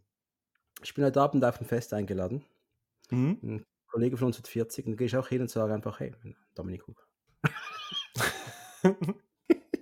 ist okay. Jedenfalls, so kann man so machen, ja. Es ist die Sarah Kellogg, die da rumsteht, gespielt von Marge Helgenberger. Mhm. Sie heißt Sarah. Ist auch, ein, ist auch ein netter Name. Nice name. Mhm. Das, ist, das ist sein Spruch. Ja. Nice, nice, nice name. Ja, nice, nice name, ja. Nice name, ja, ja, ja. Es wäre witzig, wenn sich das wirklich durch den Film ziehen würde. Und der einfach jedem sagt, ah, das ist ein schöner Name. wir, wir lernen, Sarah ist alleine da und keiner redet mit dir aus whatever reason. Bob klärt dann später auch auf, dass äh, in der Vergangenheit ist einmal was passiert und die Leute können das nicht vergessen. Ja, sehr nachtragendes Völkchen, ja. Ja, ganz, ganz merkwürdig. Marge, äh, heißt sie auch Mark oder Marge? Ich nenne sie Marge. Marge. Marge, Die kennt man aus CSI und aus Emergency Room, denke ich, oder? Ja, Emergency Room weiß ich jetzt nicht, ob die da so viel mitgespielt hat. Keine Ahnung, aber CSI auf jeden Fall. Ey, die hat halt, weiß ich nicht, über 250 Folgen CSI hinter sich. Ja. Gute Darstellerin, gefällt mir. Ähm, hat sich für ihre Rolle extra vorbereitet, ging äh, echte Kohlenminen erkunden. Ja, während der Dreharbeiten, ne, habe ich das auch gelesen. Ist mal so in so zwei, drei Stollen ist mal reingelaufen, um so ein Gefühl dafür zu kriegen, ja. Und während wir die Stundenmarke unseres Podcasts bereits überschritten haben, ist dieser Film erst bei Minute 15. Puh. und, dann, und dann passiert, also die Kirchenszene ist vorbei. Und wir sehen dann Jack, wie er kurz im Auto mit Cotton spricht. So ein merkwürdiger Dialog, aber ihn mitnehmen soll oder so. Und äh, nein, nein, ist ein schöner Tag. Und wenn sie mich mitnehmen, dann gewöhne ich mich daran, Auto zu fahren und ich habe kein Auto. Also was in dieser Art, oder? Ganz komisch. Komische Gespräche, oder? Ja, ja, komische Gespräche. Cotton ist auf jeden Fall sehr misstrauisch. Er will da ja sich nicht in die Karten blicken lassen, könnte man sagen. Aber äh, Taggart hat den richtigen Riecher. Also der, der weiß, Cotton ist jemand, der ist immer an den neuralgischen Punkten im Ort zu finden. Er hat ihn da beim Baumarkt gesehen und hat ihn, glaube ich, zwischendurch auch schon mal ähm, in, diesem, in dieser Bar und so. Also er weiß, Cotton kriegt viel mit und tut vielleicht nicht so dumm, wie er, wie er sich gibt. Oder ist nicht so, Cotton ist nicht so dumm, wie er sich gibt. So. Das wollte ich, das hätte ich später gefragt. Ist der, ist, der tut nur so, oder? Ja, ja, der tut nur so. Ja, ganz eindeutig sogar. Ja, also im, im Verlauf des Films klärt sich das dann ja alles auf und da wird dann auch klar, nee, Cotton ist nicht dumm. Der ja, weiß okay. ganz genau, was abgeht. Sarah Kellogg ist Bienenzüchterin. Die ist Imkerin. Und äh, Jack geht vorbei und offeriert ihr, dass er ihr mal die Treppenstufen repariert.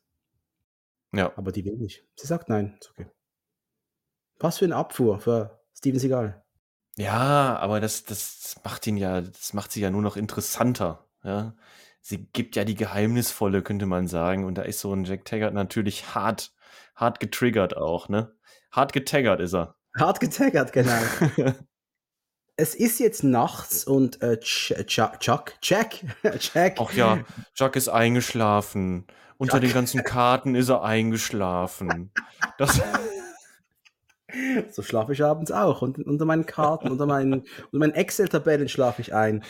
Ja. Wird aber von irgendeinem Lärm geweckt, äh, aber hat die Pistole schon griffbereit. So schläft ein Steven Seagal. Die Pistole ist immer da. und wir sehen draußen Taschenlampen äh, auf der Wiese rumrennen und äh, Auto, das wegfährt. Und ähm, da sind plötzlich zwei Schlangen im Raum. Zwei Klapperschlangen. Eine richtig doofe Szene eigentlich. Also einmal ist, da muss ich Segal auch echt mal ankreiden, das ist so scheiße gespielt. du kaufst halt null ab, dass er tatsächlich gepennt hat. Dann, okay, dass er seine Knarre zieht, okay, er guckt dann raus, ne, und, und äh, sieht die Leute wegfahren. Er steht ja direkt vor dem Fenster, ne? Also er steht wirklich mit dem Bauch an der Fensterbank und hält die Knarre raus und guckt, geht weg, hört was, dreht sich um und direkt da, wo vorher sein Bauch war, sind jetzt plötzlich zwei Klapperschlangen. Eigentlich hätten die Der im Belly nächsten Bild schon hat's verdeckt. Ohne Scheiß. Ohne Scheiß. Warum hat er es nicht eher mitgekriegt? Okay. Lazy Drehbuchwriting, ist okay. Aber, aber, jetzt das Highlight ist ja, beide Schlangen. Das Highlight ist ein anderes, du hast recht. er, er fasst beide im Sprung. Mhm. Mit beiden Händen fängt er sie und bricht ihm das Genick. Das wäre geil gewesen. Aber es ist Na, nicht er nicht gemacht. Nee, nee, nee, es ist egal, ist egal, ist ein tierlieber Mensch, der lässt äh, die Schlangen draußen frei und, ähm, und dann kommt eine komische Szene, du siehst dann nochmals, er lässt die, er macht die Schlange nach draußen, aus, aus dem Fenster raus, und dann sitzt doch die Schlange wieder drin. Hast du das auch gesehen? Diese eine Szene, die einfach nicht hinpasst. Die passt da nicht hin. Ah, das Fenster geht dann, er macht das Fenster zu und macht so, Scheiße.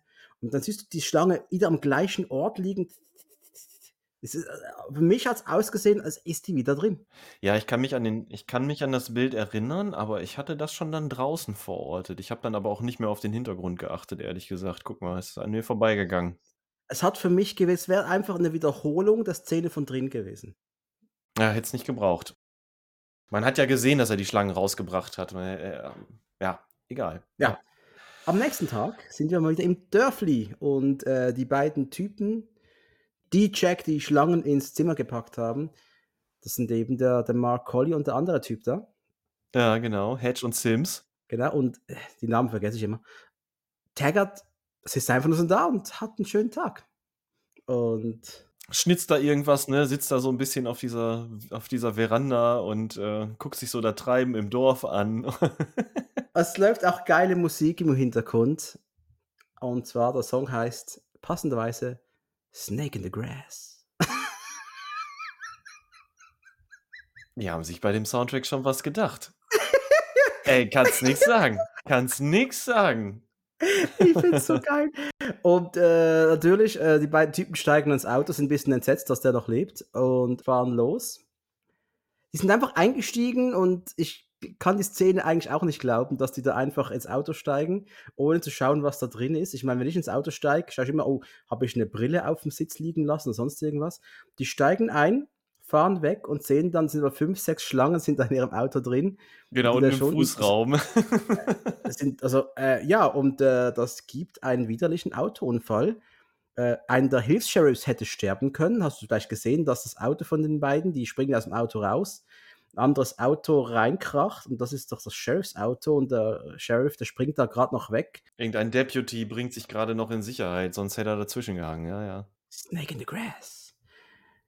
Und dann geht's ins Billardzimmer und wir sehen den kleinen Orin, den, den so heißt er, Orin, Orin Junior. Mhm. Und der Sheriff, die am Reden sind, und das wird meinem Vater nicht gefallen, hat er sagte da. Und dann gehen wir zum Vater.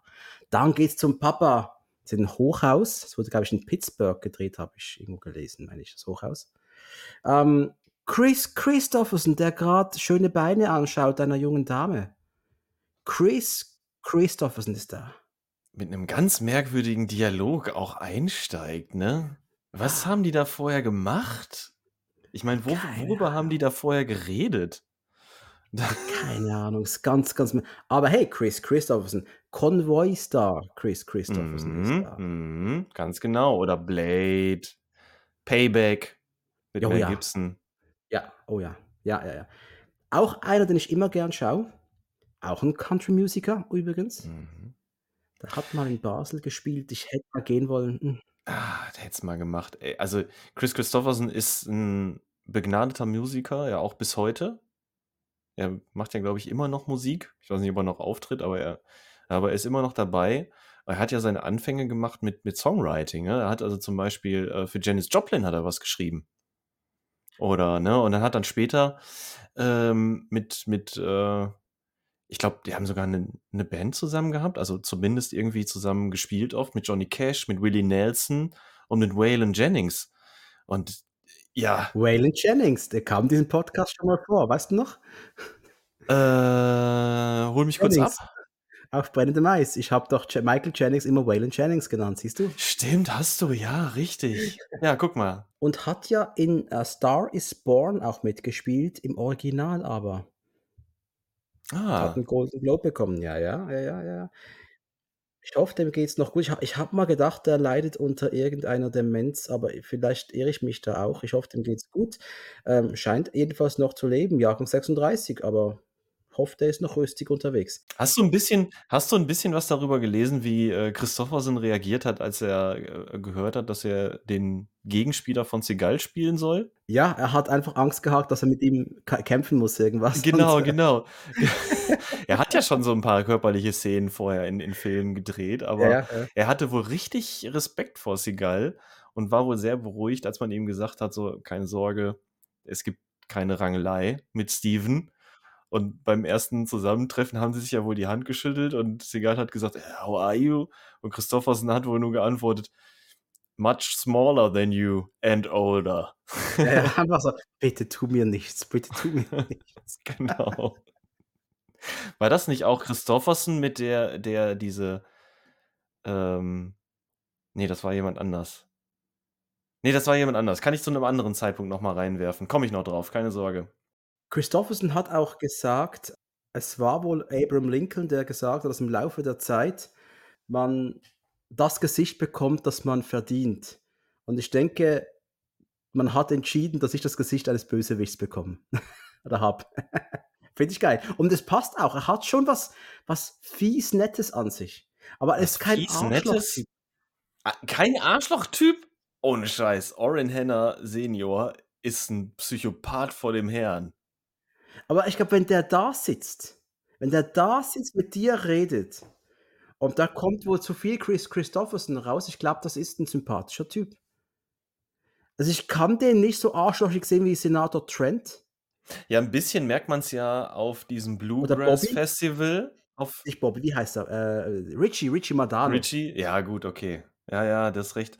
Das, man merkt das ja ein bisschen auf diesem Bluegrass Festival, zu dem wir ja später noch kommen. Da taucht er dann ja auch persönlich im Dorf auf und ist ja zu allen scheiße freundlich. Aber in den Szenen, wo wir ihn in seinem Büro erleben, beispielsweise, oder in seinem Casino später, da ist er ja wirklich einfach nur ein, ein richtig, richtiges Arschloch.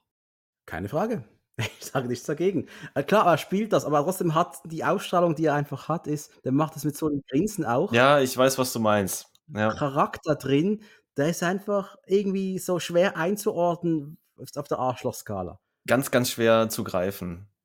Ja. Das, ja, was ihn halt auch so gefährlich macht, ne? Und äh, er hat ganz offensichtlich kein gutes Verhältnis zu seinem Sohn. Definitiv nicht. Und ich, ich habe in meiner Gegend, wo ich aufgewachsen bin, gab es einen Jungen, der hat ausgesehen wie Orin Junior. Genau gleich. Genau gleich. Okay. Das ist ein Schwachmat. Jack ist am Stalken sagst du nichts mehr. Er stalkt jetzt die Sarah im Dorfladen. Ja, die waren wohl zufälligerweise gleichzeitig da, ne? Aber. Und da gibt es diese Szene mit diesem kleinen Jungen, der zu Sarah rennt und vor ihr stehen bleibt. Und entsetzt kommt die Mutter und, und, und, und äh, schleift ihn weg und uh, don't talk to her. Wow.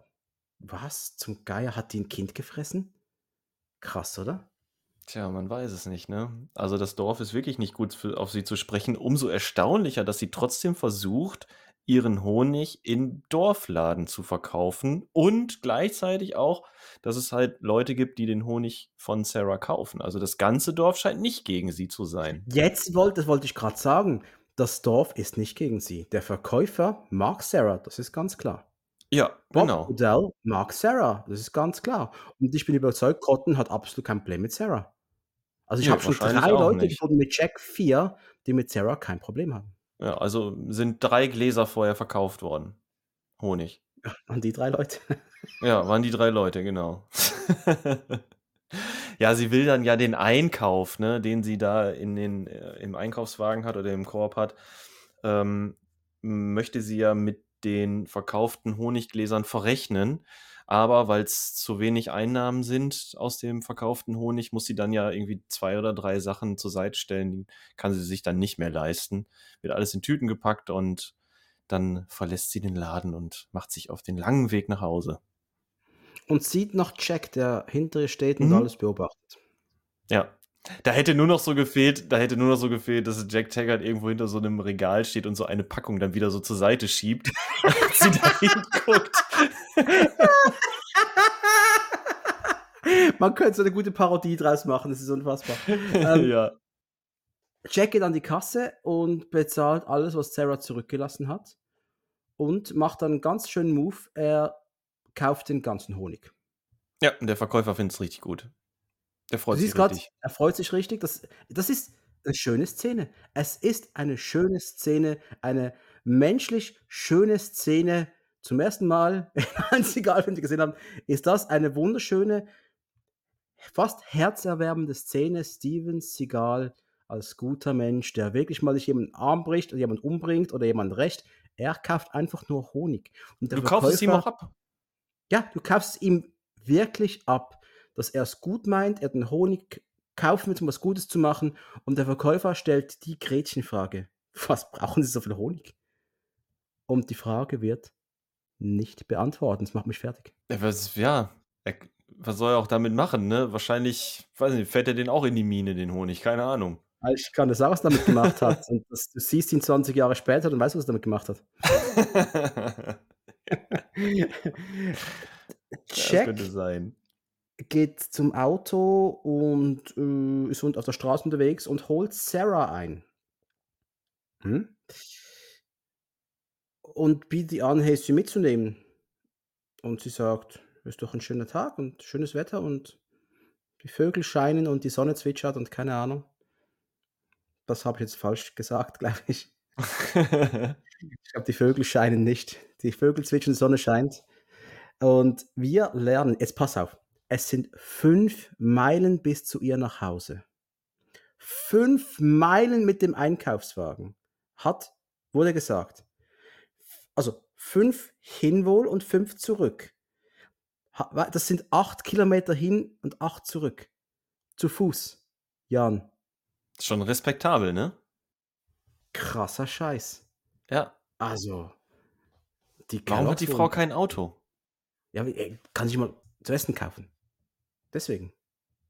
Äh, Äh, Im Fahrrad. Ja, warum hat die kein Fahrrad? Genau. Sie steigt dann ja auf jeden Fall ein, ne? Sie, sie, sie steigt ein und lässt sich nach Hause fahren und Und sieht sie da schon, dass er den ganzen Honig gekauft hat? nee, erst als sie bei ihr zu Hause sind, ja. Und dann ist das ja auch wirklich so, dass sie ellenlang durch die Gegend fahren, über eine riesige Brücke, durch nebelverhangene äh, Bergstraßen und irgendwann kommen sie bei diesem. Ja, wirklich schön gefilmt, definitiv. Vor allem diese Szene, als ähm, die diese über die Straße fahren in, in dieser lang gezogenen Kurve, wo dann den, der Nebel so ein bisschen durch die Bäume zieht und die Sonne so durch den Nebel scheint. Das sieht super aus, ne? Aber ja, Sarah läuft diese Strecke jeden Tag, ja. Und ich bin, wenn ich das richtig recherchiert habe, wurde dieses Haus von Sarah Kellogg extra für den Film gebaut. Genau, weil es da so schön ist. Was An so der schön ist. Stelle. Ja. Krass. Korrekt. Auf, über den malerischen Zuflüssen des Car Fork Lake. Hört, hört. Es ist, nicht, ist ja nicht das einzige Set, was äh, gebastelt wurde für den Film, so wie wir ja beide herausgefunden haben. Die Kirche, die jetzt schon erwähnt wurde, die haben sie extra dahin gebaut. Und das war wohl ein ziemlich massives Ding. Wir sind in dem Laden und die Zwillinge erzählen, dass äh, Vater, Sarah ihrem Vater irgendwas angetan haben sollte und ähm, also quasi, äh, was, warum sprechen sie mit der, nach dem, was sie ihrem Vater angetan hatten, bla und keine Ahnung. Cotton ist auch wieder im Laden, wie immer Genau. eigentlich ist der Laden. Der scheint da zu arbeiten, ne? Kann das sein? Ich glaube, der arbeitet da. Ja, der fegt ja auch immer irgendwie da so rum und so. Also, ich glaube, der verdient da so ein paar Dollar. Und dann kommt eine wunderbare Szene, denn die beiden, der Hedge und der Sims. Sims, Dankeschön. Äh, die sind auch wieder da und ähm, ja, wollen eigentlich immer noch, dass der gute Jack Taggart verschwindet und ähm, haben jetzt ein paar Jungs zusammengerauft und wollen es dem Jack mal so richtig geben. Oh ja, wir sind immerhin schon jetzt in Minute 27 angekommen. Mm, gut, machen vorwärts. gut, ne? Und es folgt die erste größere Schlägerei, jetzt mal abgesehen von den Marihuana Boys, aber die hat eigentlich nicht so richtig gezählt, weil jetzt äh, dürfen auch mal ein paar Zähne aus dem Mundwinkel gekloppt werden. es sind etwa sechs Typen, sind oder? Acht. Ich habe nachgezählt. Acht es sind acht. Es sind acht. Acht Menschen reichen nicht, um Steven Seagal aufzuhalten. Nein, zuerst werden die mit einem äh, einer großen Holzstange malträtiert. Beziehungsweise Sims kriegt direkt einen auf die Fresse und fällt einfach hinterrücks auf die Ladefläche von dem Pickup, was ziemlich cool ist. Und tack. Ja. Danach, als, als Jack merkt, dass die Holzstange langsam absplittert, benutzt er seine Fäuste und legt auch noch mindestens einen platt. Ja, die Schlägerei. Wollen wir mal drüber reden? Mm, müssen wir, ne? Leider. Mm, ich habe gar nicht so viel Probleme mit der. Ich habe kein Problem mit dem Pacing, mit dem Spaß, den ich habe. Mhm.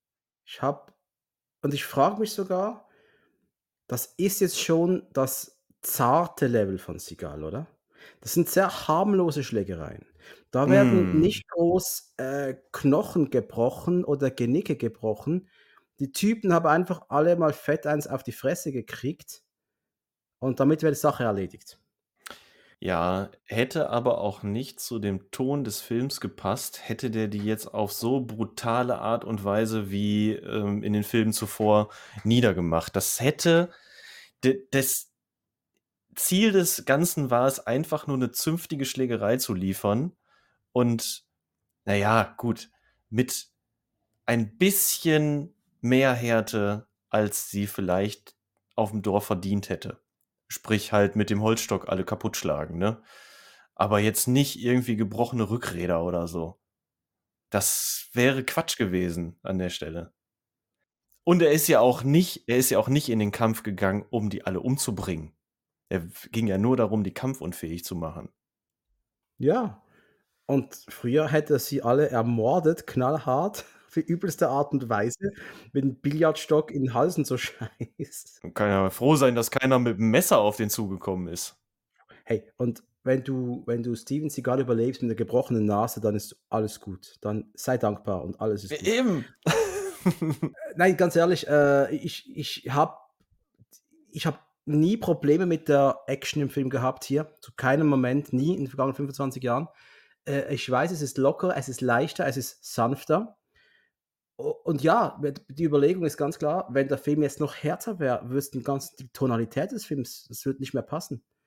Mhm. Von dem her, ja. ja. Was aber ein, ein, guter Punkt ist, den man im Film ein bisschen ankreiden darf, ist die, ich glaube nicht, dass die Leute, die da die Kampfchoreografie gemacht haben, da so super groß erfahren waren. Denn das wirkt schon ein bisschen so, Kampfszene, Schnitt, dann kommt eine neue Szene, Schnitt, das wird so aneinander gepackt.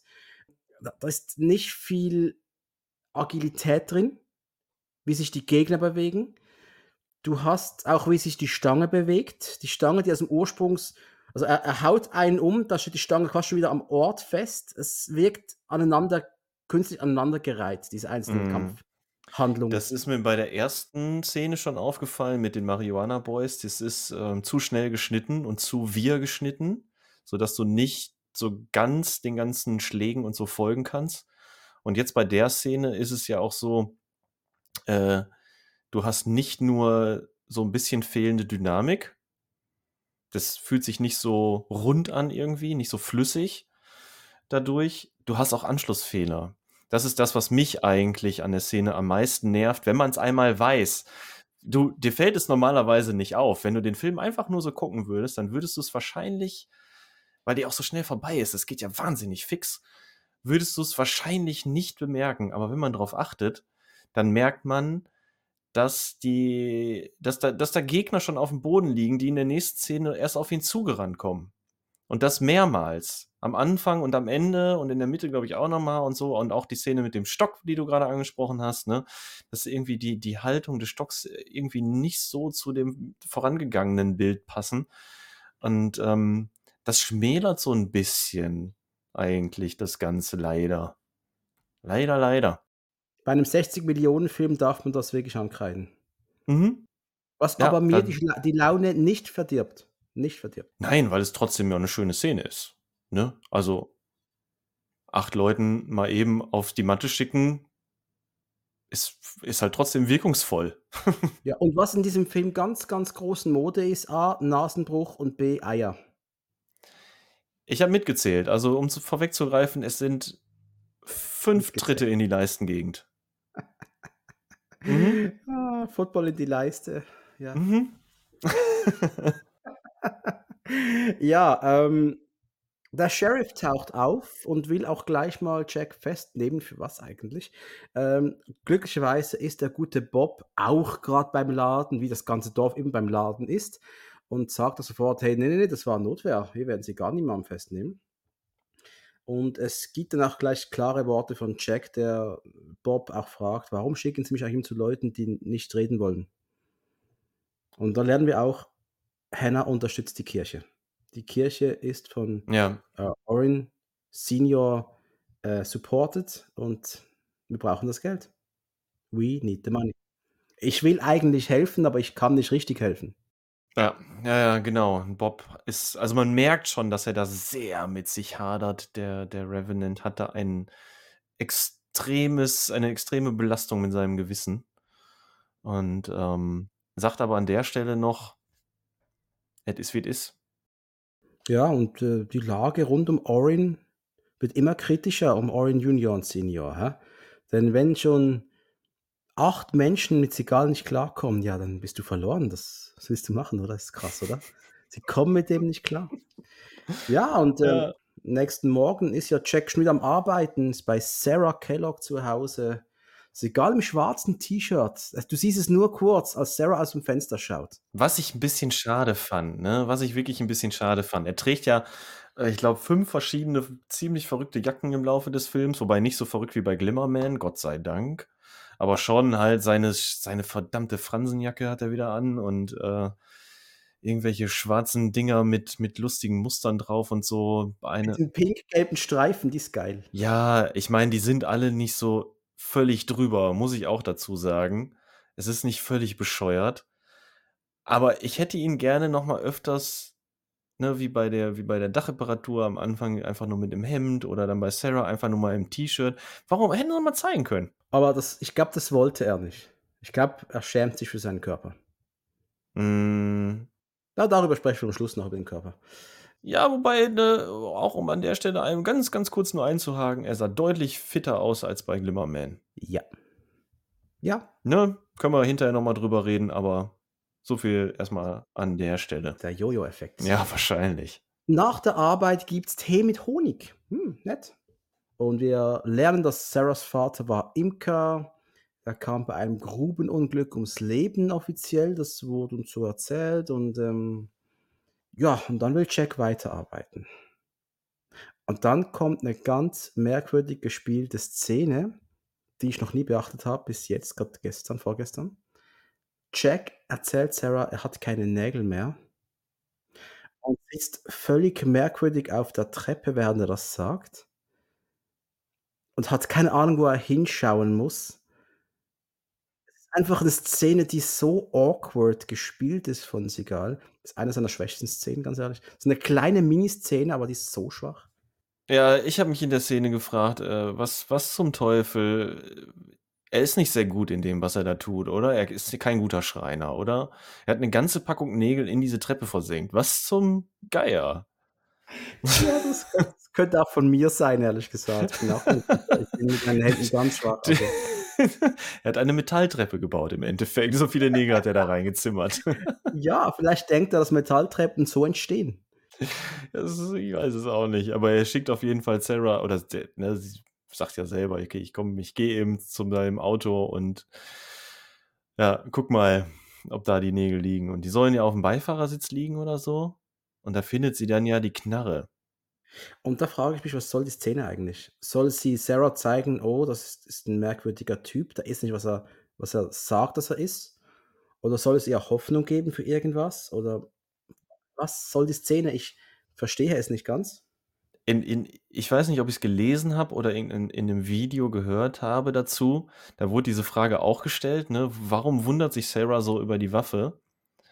Äh, weil eigentlich müsste es ja völlig normal sein, dass da jeder irgendwie mit einer Knarre durch die Gegend fährt.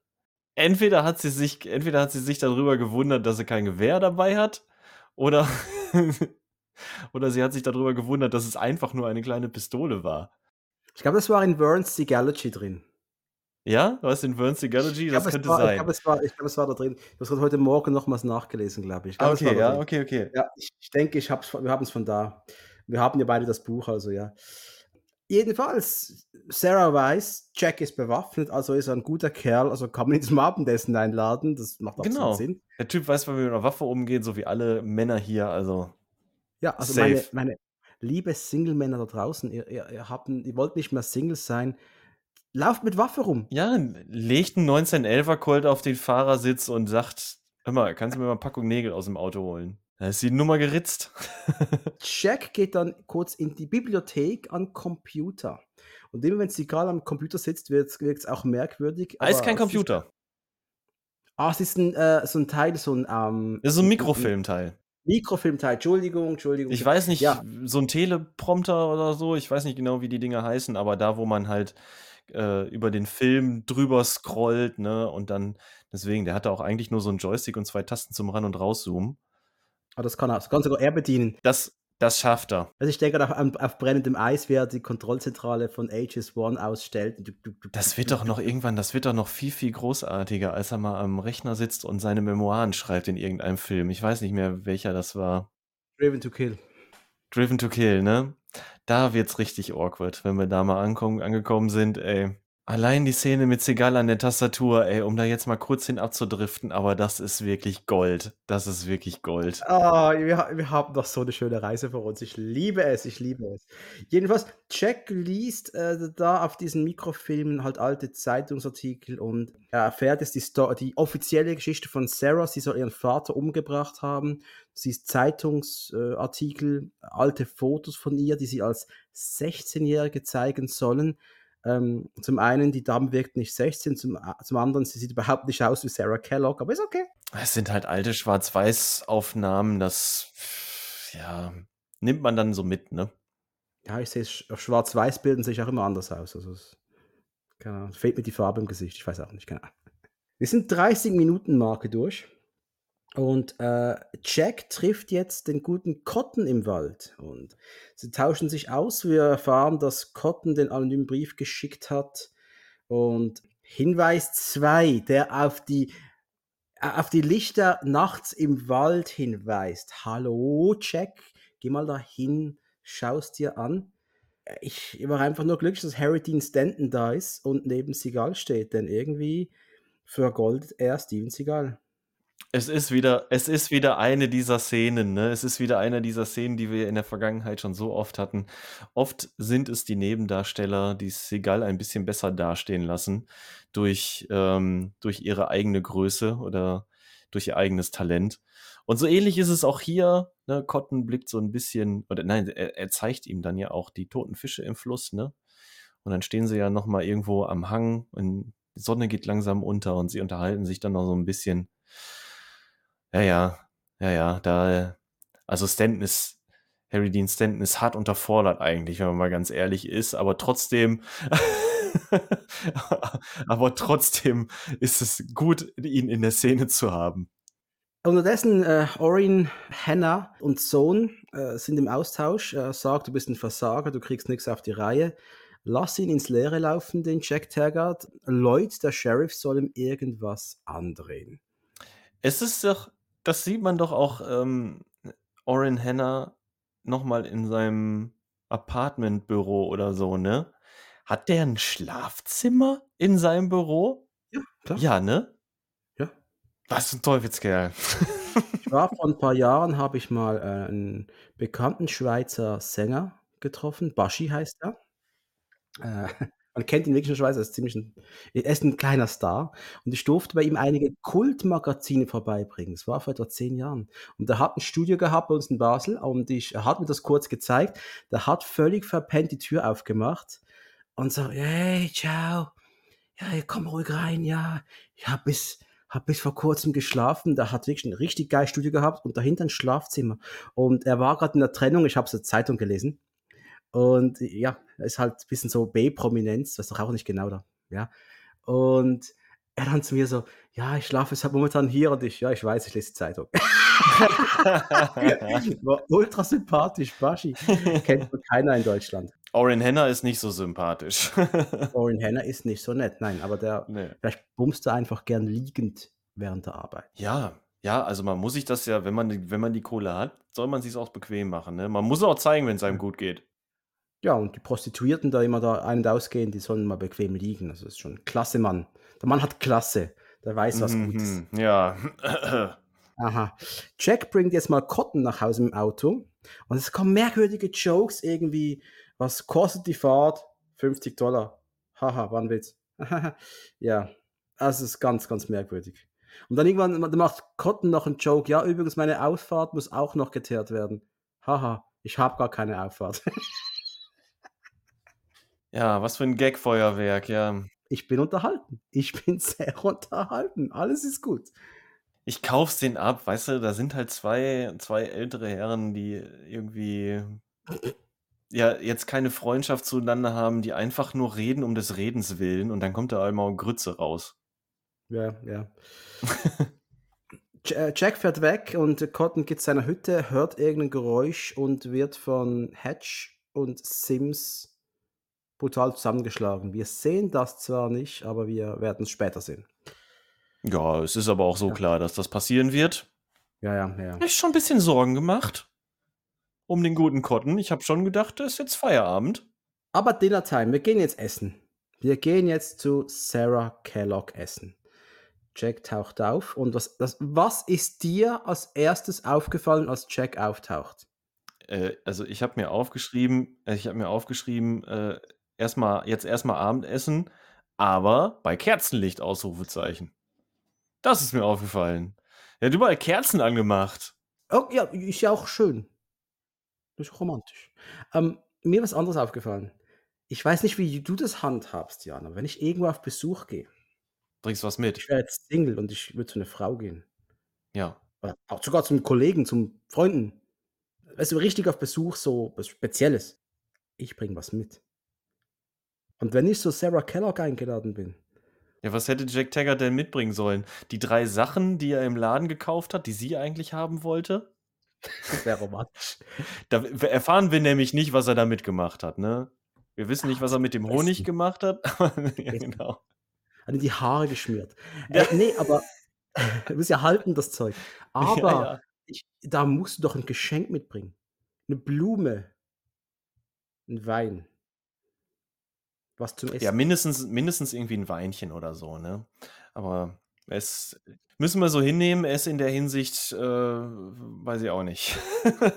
Was wird da eigentlich gegessen, wenn ich fragen darf? Ich habe mir aufgeschrieben, Kartoffelpüree mit Fleisch. Hätte ich jetzt auch gesagt. Ich mag Kartoffelpüree mit Fleisch, also ist Ist okay. erst mal okay, aber man erkennt's ja auch auf dem Teller nicht. Es ist dann ja eher so 'n bisschen undefinierbar am Ende. Ja, ja. Also, sie packt ja später die Schüssel weg, dann siehst du, ich glaube, es ist Püree, deswegen denke ich, also oder es könnte auch so was ausgefallen wie Couscous sein. Ganz bestimmt in Kentucky, ja. Ganz bestimmt. Jetzt erst mal 'n bisschen Couscous, ja. Schönen Couscous-Salat. Und dazu 'n Veggie-Schnitzel. Ja. Es ist das Jahr es ist 1997, nicht 2023, ist ja kein Veggie. Minute 40 und, äh, es taucht jemand auf. Bruder Earl taucht auf. Bruder Earl. Also, nicht 'n katholischer Bruder, sondern der Bruder von der Sarahs Sarah. Bruder. Stephen Der Lang. sch Stephen Lang taucht auf. Holy moly. Was für Menschen sind in diesem Film drin? Das ist doch krass, oder? Mhm. Haben sie schon 'n paar Namen zusammengekriegt. Oder? Er ist sicher, sicher ein guter. Ja, Stephen, Stephen Lang spielt doch immer die Good Guys, oder? Schon, oder? Also, habe noch nie was anderes gesehen. Jedenfalls, du merkst sofort, dass Sarah sehr komisch wirkt, als er da ist. Sie wirkt verkrampft um ihn rum. Das ist von Helgenberger sehr gut gespielt, finde ich, wie sie da gerade so Du merkst sofort, wie die Stimmung kippt in diesem Haus. Das ist so krass.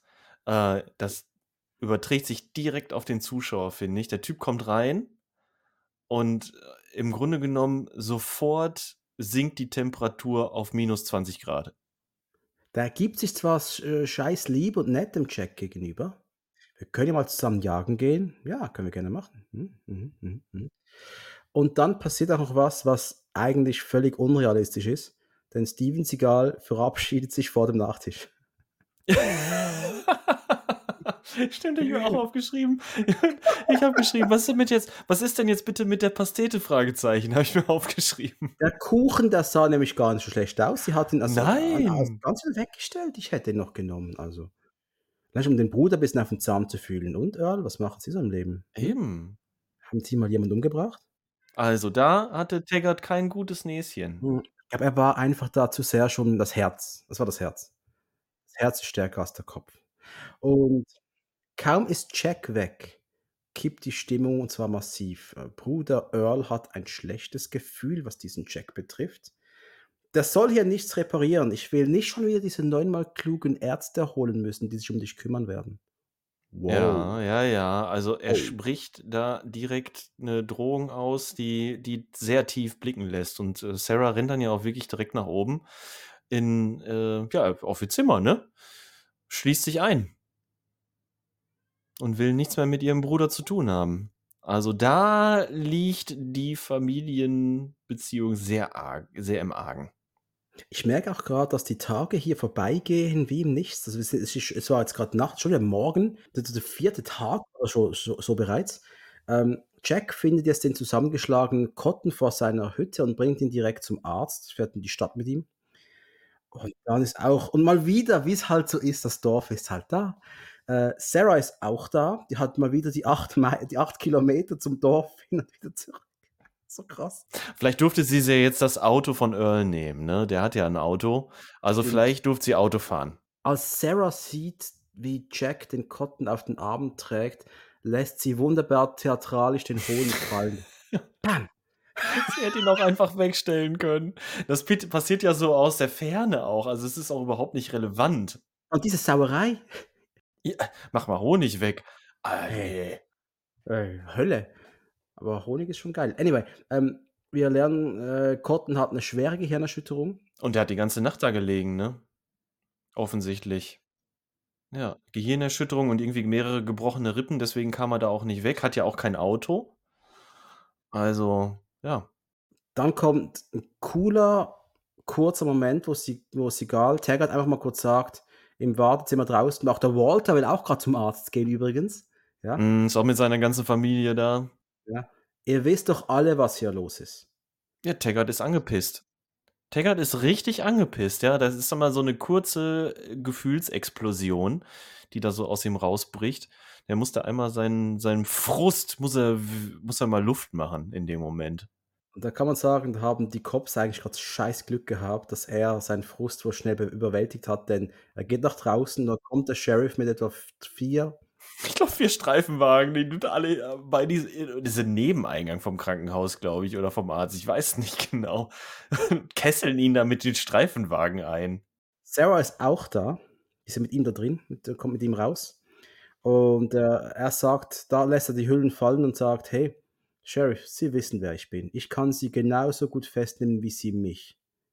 Dann gibt es einen herrlichen kurzen Fight mit den Cops. Also ein Fight, nö, er entwaffnet sie, steckt einem die Waffe in den Mund und der andere, hey. Ja, ihm wurde halt wirklich auch gedroht, ne? Der Sheriff hat ja gesagt, ja, mal gucken, wie großschnäuzig sie noch sind mit, ne, mit einer Waffe im Gesicht. Und dann ähm, legt Taggart ja los und schaltet da irgendwie drei, vier Polizisten auf einmal aus. Und dann, ja, hat dann ja ist jetzt auch ein bisschen drastisch, einem die Knarre ins Maul zu stecken. Aber es ist auf jeden Fall eindrucksvoll. Und dann sagt er ja noch sowas, ne, ich kann hier ganz schnell, kann ich 300 Beamten hier antanzen lassen, ne, die reißen euch so den Arsch auf, da, da hilft auch keine Vaseline mehr. keine Wundsalbe mehr. Oder, oder keine Wundsalbe mehr, so.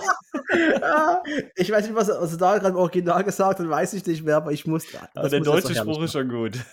ist schon richtig gut. Ich habe, ich habe, ich kenne den Film in Englisch und Deutsch ziemlich gut und äh, ich kann den Originalstar nicht mehr, aber ähm, ich mag den Fight, ich mag die Überlegenheit, ich mag, wie er dem anderen Kopf einfach die Waffe in die Fresse hält. Wirklich, er hat ihn am, am, am Kopf und Waffe im Mund und einfach sagt, hey, es ist so, wie es ist. Ich kann euch so den Arsch aufreißen, ihr, ihr, ihr werdet niemals sitzen können. Also das wollt ihr. Und dass der Sheriff da, weißt du, das siehst du einfach, äh, der Sigal ist überlegen, überall, er ist komplett überlegen. Ja, und der Sheriff hat, und der Sheriff sieht dann ja auch in dem Moment ein, so, ey, er, er kann hier nichts machen. Er hat auch eigentlich nichts gegen den Mann in der Hand. Ne? Wenn der Sheriff nämlich jetzt sagen würde, okay, ich nehme dich jetzt trotzdem fest, was er theoretisch machen könnte, weil Sigal einem Polizisten eine Waffe in den Mund gesteckt hat, dann, dann würde aber der Bluff also der, der tatsächliche Bluff wird dann ja rauskommen.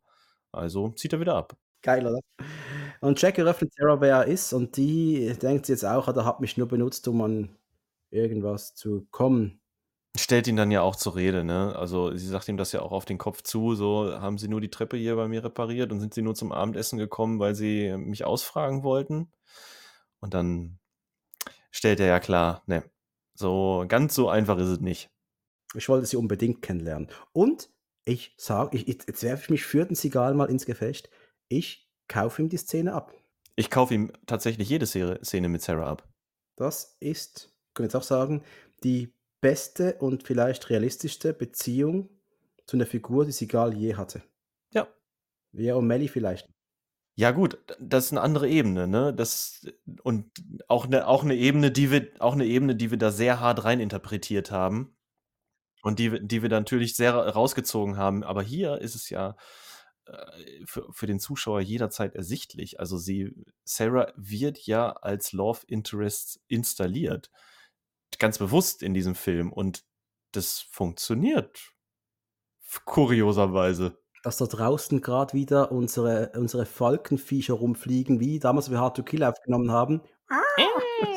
Sie sind wieder da. Sehr schön. Alright. Wir sind in einem Casino und wir sehen Orange Senior und irgendwelche komischen Tänzerinnen, die da rumtanzen. What the fuck? Und er lässt so richtig den Show wie raushängen, ne? Unfassbar. Unfassbar, unfassbar wirklich unfassbar. Das geht 2023 nicht mehr, das können wir sagen. Wir wissen jetzt auch 50.000 ähm, Tonnen Fässer. Keine Tonnen, Ahnung. Tonnen. Also wie mehrere Tonnen Giftmüll sind gerade auf dem Weg nach Jackson. Cyanid. Ähm, ja, irgendwas ganz Abgefahrenes auf jeden Fall. Irgendwas, was eigentlich nicht einfach in eine Kohlemine gelagert werden sollte. Ja. Und Orange Senior macht noch irgendein Telefonat äh, an irgendjemanden. Äh, kennst du eigentlich diesen Tagger da unten in Jackson? Wissen nicht, wer es ist. Wissen wir noch nicht, wer es ist. Mhm. Am nächsten Morgen kommt eine schöne Szene. Es ist wieder ein Tag vorbei, schon wieder, schon wieder ein Morgen. Was man noch ganz kurz anmerken kann, ne? Mich da kurz zu unterbrechen. Wir hatten ja schon angemerkt, Sarahs Haus war ein Set. Das war gebaut extra nur für den Dreh. Die Kirche war extra ein Set, nur gebaut für den Dreh. Jetzt hatten wir ja gerade Oren Senior gesehen im Casino. Das erste Mal. Dieses ganze verdammte Casino haben die gebaut. What the F? Und das ist richtig aufwendig. Ich habe wirklich gedacht, das ist echt. Ja, es sieht Auch alles echt bisschen, aus.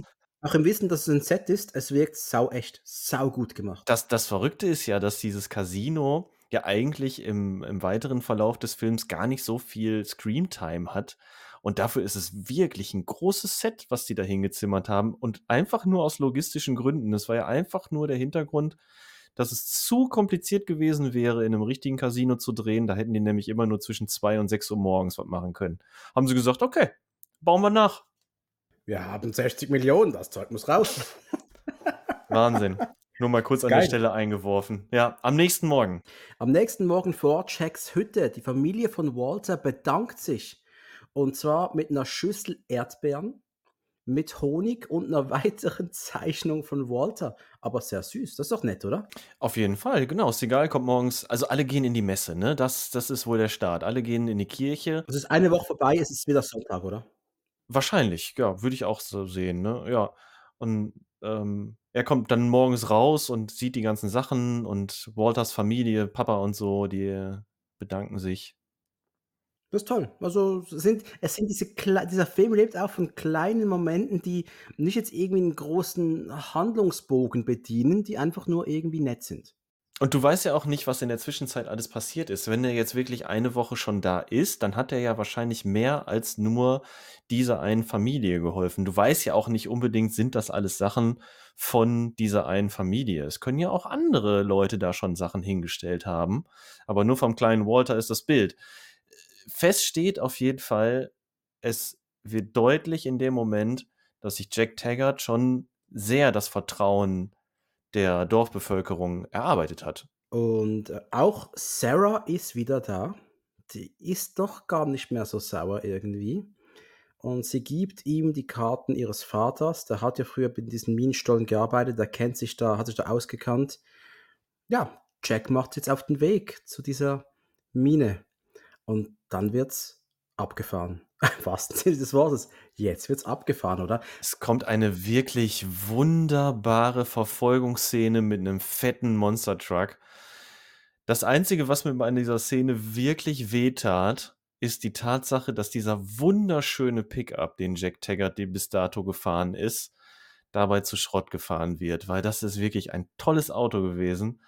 Aber nichtsdestotrotz Ey, diese Szene mit dem Truck ist Gold in dem Film. Aber dieses Auto Gold. Darf noch einmal alles zeigen.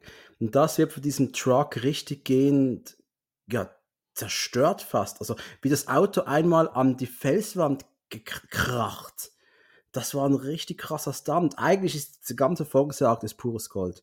Für mich eine Anspielung an, an Spielbergs Duell, ganz klar. Ja, sogar der Truck ist ja ein bisschen so aussehend. Du siehst den Fahrer, siehst du nicht. Du siehst nur den Truck. Nee, du siehst, glaube ich, in einer Szene mal die Hände am Lenkrad vom Truck, ne?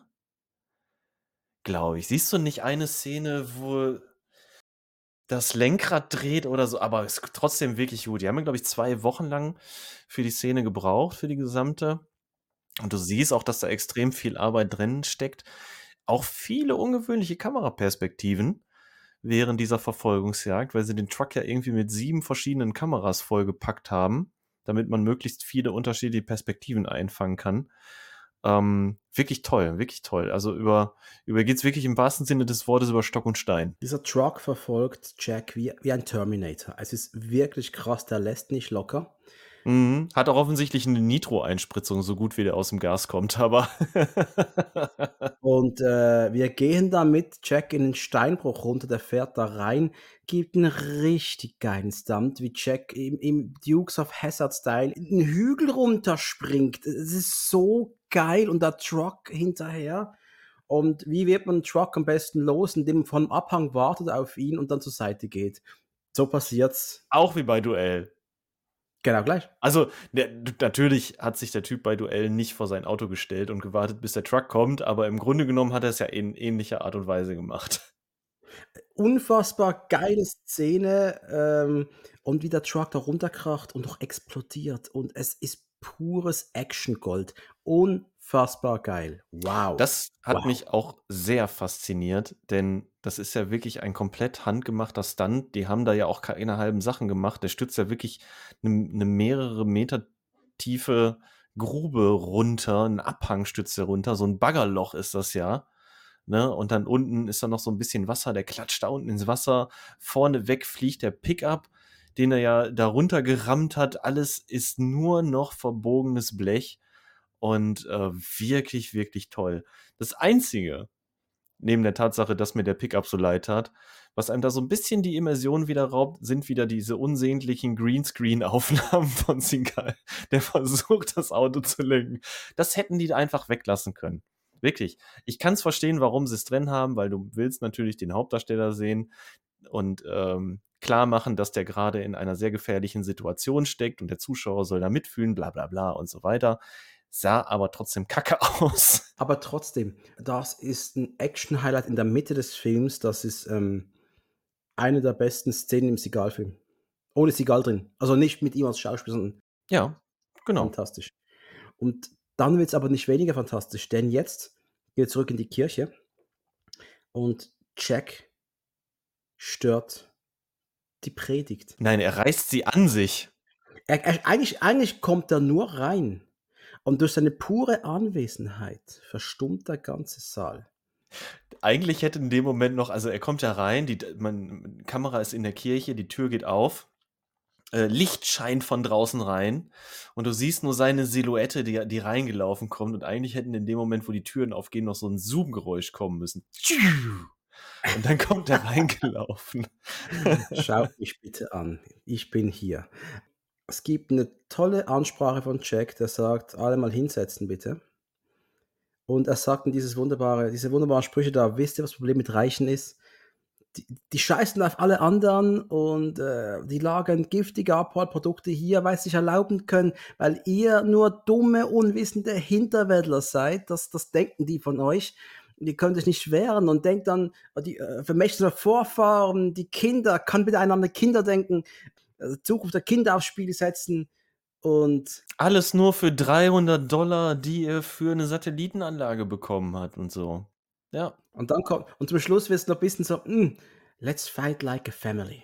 Irgendwas in dieser Art. Das, das sagt, er zum, das sagt er auf Deutsch zum Glück nicht so. Also auf Deutsch funktioniert die Rede ein bisschen besser. Mhm, ja. Da haben sie sie ein bisschen also sie haben sich sehr viele Freiheiten bei der Übersetzung genommen am Ende. Ich glaube, der hat nur gesagt, haltet mal zusammen, so im, im, im Groben und Ganzen. Aber ich finde es ich find's eine gute Szene. Also ich habe kein Problem damit. Nein, sie. überhaupt nicht. Nein, überhaupt nicht. Nein, die Szene ist zur richtigen Zeit am richtigen Ort. Und auch diese Rede, die ist alles andere als merkwürdig oder, oder unangenehm oder so. Ganz im Gegenteil, der wurde gerade von einem Truck verfolgt und er weiß ja auch, warum das alles passiert ist. Er weiß, warum er umgebracht werden soll.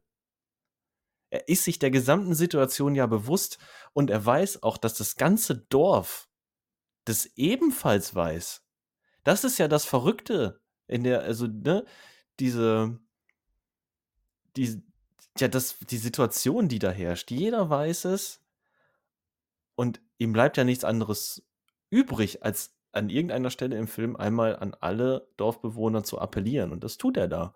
Und das ist vollkommen legitim.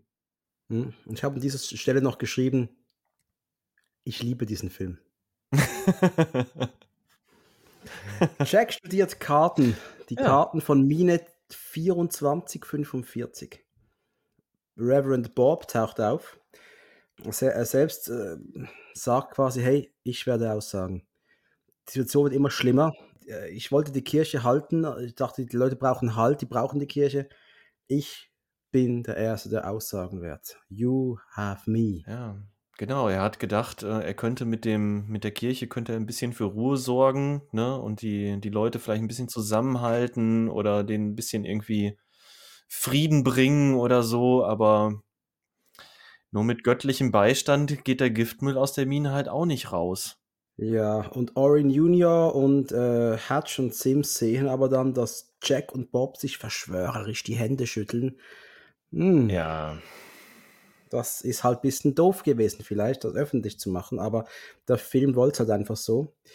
Die Orins im Casino diskutieren derweil, ob man die Lieferung verschieben muss, die nächste Lieferung, diese Cyanidlieferung. Orange Senior sagt jetzt auch, ich schaue mir jetzt diesen Taggart mal persönlich an. Ist das die Szene, wo er das äh, Handy, wo er sein Handy mit dem Golfschläger weghaut?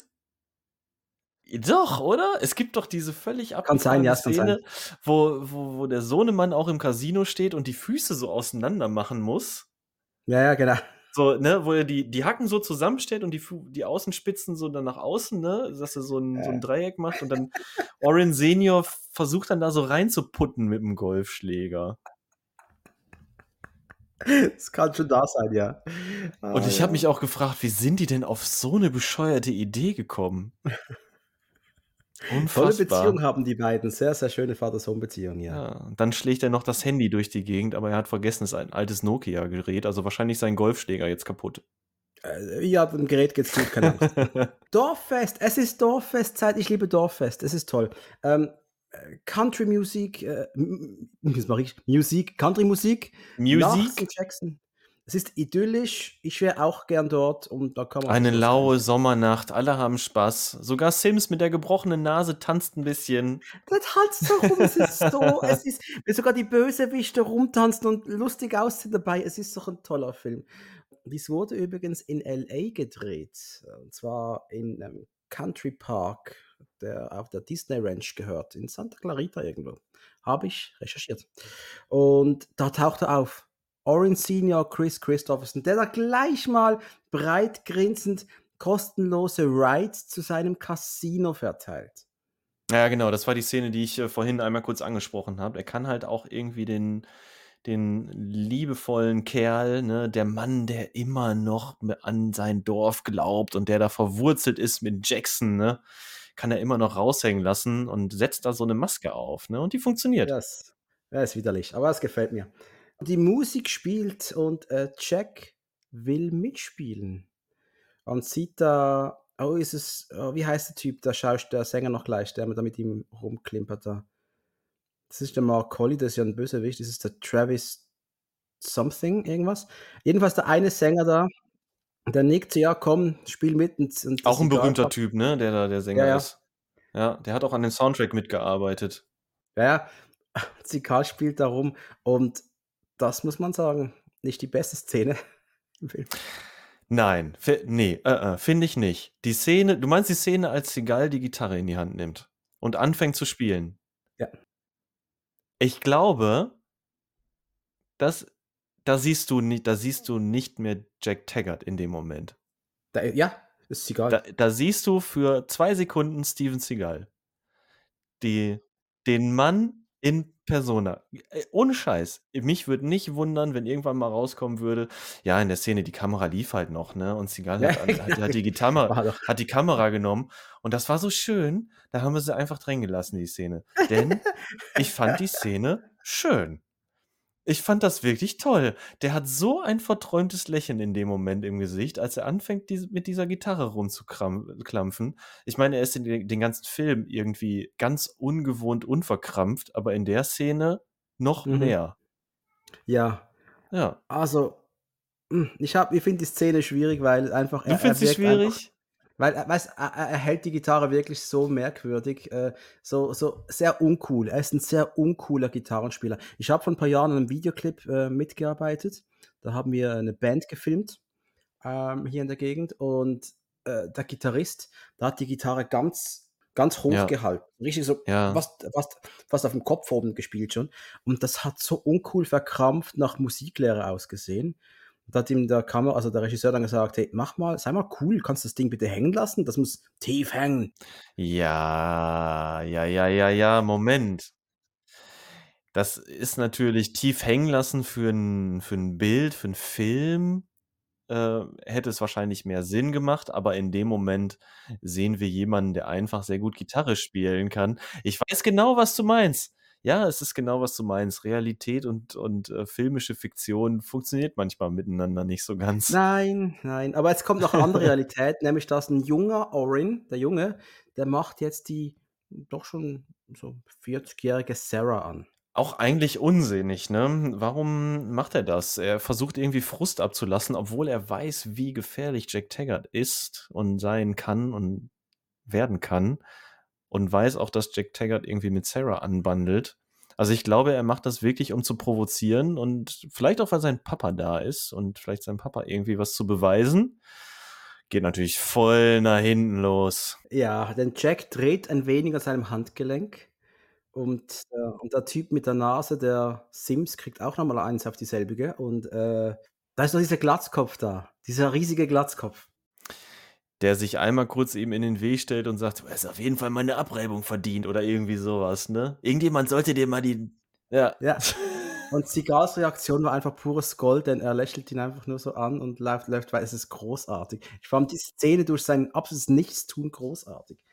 Und Jack trifft jetzt Orange Senior, Chris Christopherson. Sie treffen sich. Und tätscht noch kurz den Sheriff im Deutschen. Na, War mal wieder Körperverletzung, was beim Jungs großartig. Fand ich super. Fand, fand ich toll. Und Orin und Jack reden jetzt auf der Brücke. Was ist ihr Preis? Jeder Mann hat einen Preis. Was ist ihrer? Wie wäre es, wenn sie meinem Freund das Leben wiedergeben oder das ganze Gift hier aus dem Boden nehmen würden? Und dann nicht, dann würde ich mir vielleicht überlegen, nicht gegen sie vorzugehen. Aber nö, wohl nicht. Toll. Das Leben ist kurz. Ja, das Leben ist kurz. Wir haben einfach hier jetzt zwei Typen, die jetzt hier aufeinander prallen und man weiß eigentlich von vornherein, oder es ist äh, schwarz und weiß. Ja, ja. Das ist einfach schwarz und weiß und da, da gibt es auch keinen dazwischen. Und jetzt taucht Earl auf dem Fest auf und Sarah sagt, ähm, fragt ihn auch, sag mal, wo lagen eigentlich diese giftigen Chemikalien? Du weißt das doch. Du wärst ein Held, wenn du uns helfen würdest. Hast du zu dem Moment noch dran geglaubt, dass Earl ein guter Mann sein könnte? Ganz kurz. Ganz kurz, ja. Ja, minimal auf jeden Fall. Also, äh, doch, doch, doch. Er er guckt dann auch so ein bisschen betroffen, ne, und scheint irgendwie auch innerlich einzuknicken nach dem, was er alles gesehen hat von ihm und so. Ja, doch, in dem Moment habe ich auch kurz damit gerechnet, dass Earl vielleicht doch nicht so ein Arsch ist. Dann wird noch ein bisschen Walzer getanzt, zumindest Sarah und Jack. Und da brennt bereits die Kirche. Und das Traurige ist, Bob Goodall war da drin. Den sehen wir nicht mehr, der ist tot. Der ist leider tot. Äh, wir sehen ja tatsächlich auch kurz vor dem Festival noch eine Szene, wo der Reverend in der Kirche steht und ähm, irgendjemand mit einer Knarre reinkommt. Ne? Und dann wird ja erst weggeschnitten. Und die Kirche brennt lichterloh. Es ist äh, ein, ein Flammen in das Inferno. Ja, die Special Effects Leute hatten wohl einige Probleme, diese Kirche anzuzünden, weil das so massiv, so ein massiv gebautes Set war. Aber ey, dafür brennt sie umso imposanter. Sie brennt wunderschön. Also der Film ist optisch ein absoluter Leckerbissen, das kann man sagen alle rennen quasi dahin und Earl sagt, ähm, hey, ähm, ich zeige Ihnen die Deponie, ähm, wir müssen was machen irgendwie. Aber wir fahren getrennt dahin. Jetzt kommt's. Ich will nicht, dass die dass man uns zusammen sieht. Ähm, das macht man doch gerade. Oder? Ja, eigentlich hat das ganze Dorf gesehen, dass sie miteinander gesprochen haben. Bei den Kelloggs zu Hause, ja, Sarah und Earl, der zeigt jetzt ein wahres Gesicht. Er beschimpft Sarah, schlägt sie auch. Hast du mit ihm geschlafen? Sie sagt kein Wort. Du Hure, bam. Also, what the F? Sehr, eine sehr gefährliche Atmosphäre in der Szene, ne? Wobei in der Nacht eskaliert ja auch wirklich alles.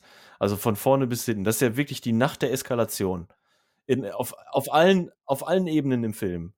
Und Earl zeigt sein wahres Gesicht und der ist schon echt ganz schöner Psycho. Ja, denn wenn er weg ist, dann wird alles wieder sein wie früher, bevor Daddy starb. Mhm. Okay. What? Okay. Ja. Es kommt ja auch raus, ne, dass, dass Earl offensichtlich dafür verantwortlich war, als Sarah tatsächlich mal die Stadt verlassen hat. Ähm, da wurde sie ja ausgeraubt. Sie erzählt ja diese Trauma traumatische Geschichte, gerade in einer anderen Stadt, dann sofort ausgeraubt. Scheiße, scheiße. Und Earl war dafür verantwortlich. Also er hat offensichtlich ein richtiges Problem in der Birne. Aha. Ja, ja. Also wirklich ein Mann mit zwei, zwei Gesichtern. Draußen verbrennt Earl erst die Bienenstöcke, denn Sarah hat sich ja im Zimmer eingeschlossen. Und ja, einfach völlig krank. Er führt jetzt auch Selbstgespräche, um uns Zuschauern zu zeigen, was für ein kranker Typ er ist. Es ist ja mal schade um den Reverend und so weiter und so fort. Aber jetzt ist Sarah auch noch doof. Jetzt ist sie doof. Ich muss zur Polizei gehen, Earl. Ich muss zur Polizei. Ich will Ihnen alles erzählen. Auch die Sache mit Daddy werde ich Ihnen erzählen. Sie ist völlig unter Schock eigentlich. Ich glaube, sie weiß gar nicht mehr, was sie da in dem Moment sagt. Das ist auch gut gespielt. Ich weiß nicht, sie hätte auch einfach wegrennen können oder so, aber da gibt es ja trotzdem noch irgendeine Verbindung. Sie traut sich ja auch nicht so in letzter Konsequenz wirklich vor ihrem Bruder zu flüchten. So diese, dieser, diese letzte Konsequenz bei ihr fehlt ja noch, weil sie ihm ja so, weil, weil sie ja wahrscheinlich über Jahrzehnte lang runtergebuttert hat. Ich meine, die Frau ist 40 und, ähm, und da war sie ja 16 oder so, ne? Also ich weiß, du, du willst ja gar nicht darüber nachdenken, was in den letzten 30 Jahren mit dieser Frau passiert ist. Ich meine, Jack wird's ihm später noch an den Kopf werfen, aber du weißt einfach, der Typ hat ihr massives Ja, er wirft es ihm er wirft es Earl ja nur an den Kopf. Du weißt es du weißt nicht, woher Jack diese Information hat, aber sie klingt aber plausibel. Das ist Steven Seagal. Er er erzählt die Wahrheit im Film. er ist über allwissend übermächtig. Er weiß alles. Ist, äh, was er sagt, ist so. Das ist keine Vermutung. Deswegen, also diese Rolle diese Rolle der Sarah Kellogg ist ein ist 'n extrem vielschichtiger und tief gründiger Charakter eigentlich. Eigentlich ähm, hätte man noch viel mehr draus machen können. Wahrscheinlich sind das so ein bisschen die Überbleibsel aus dem Skript, in dem Bruce Willis gespielt hätte. Ich denke es auch, ich denke es auch, ja.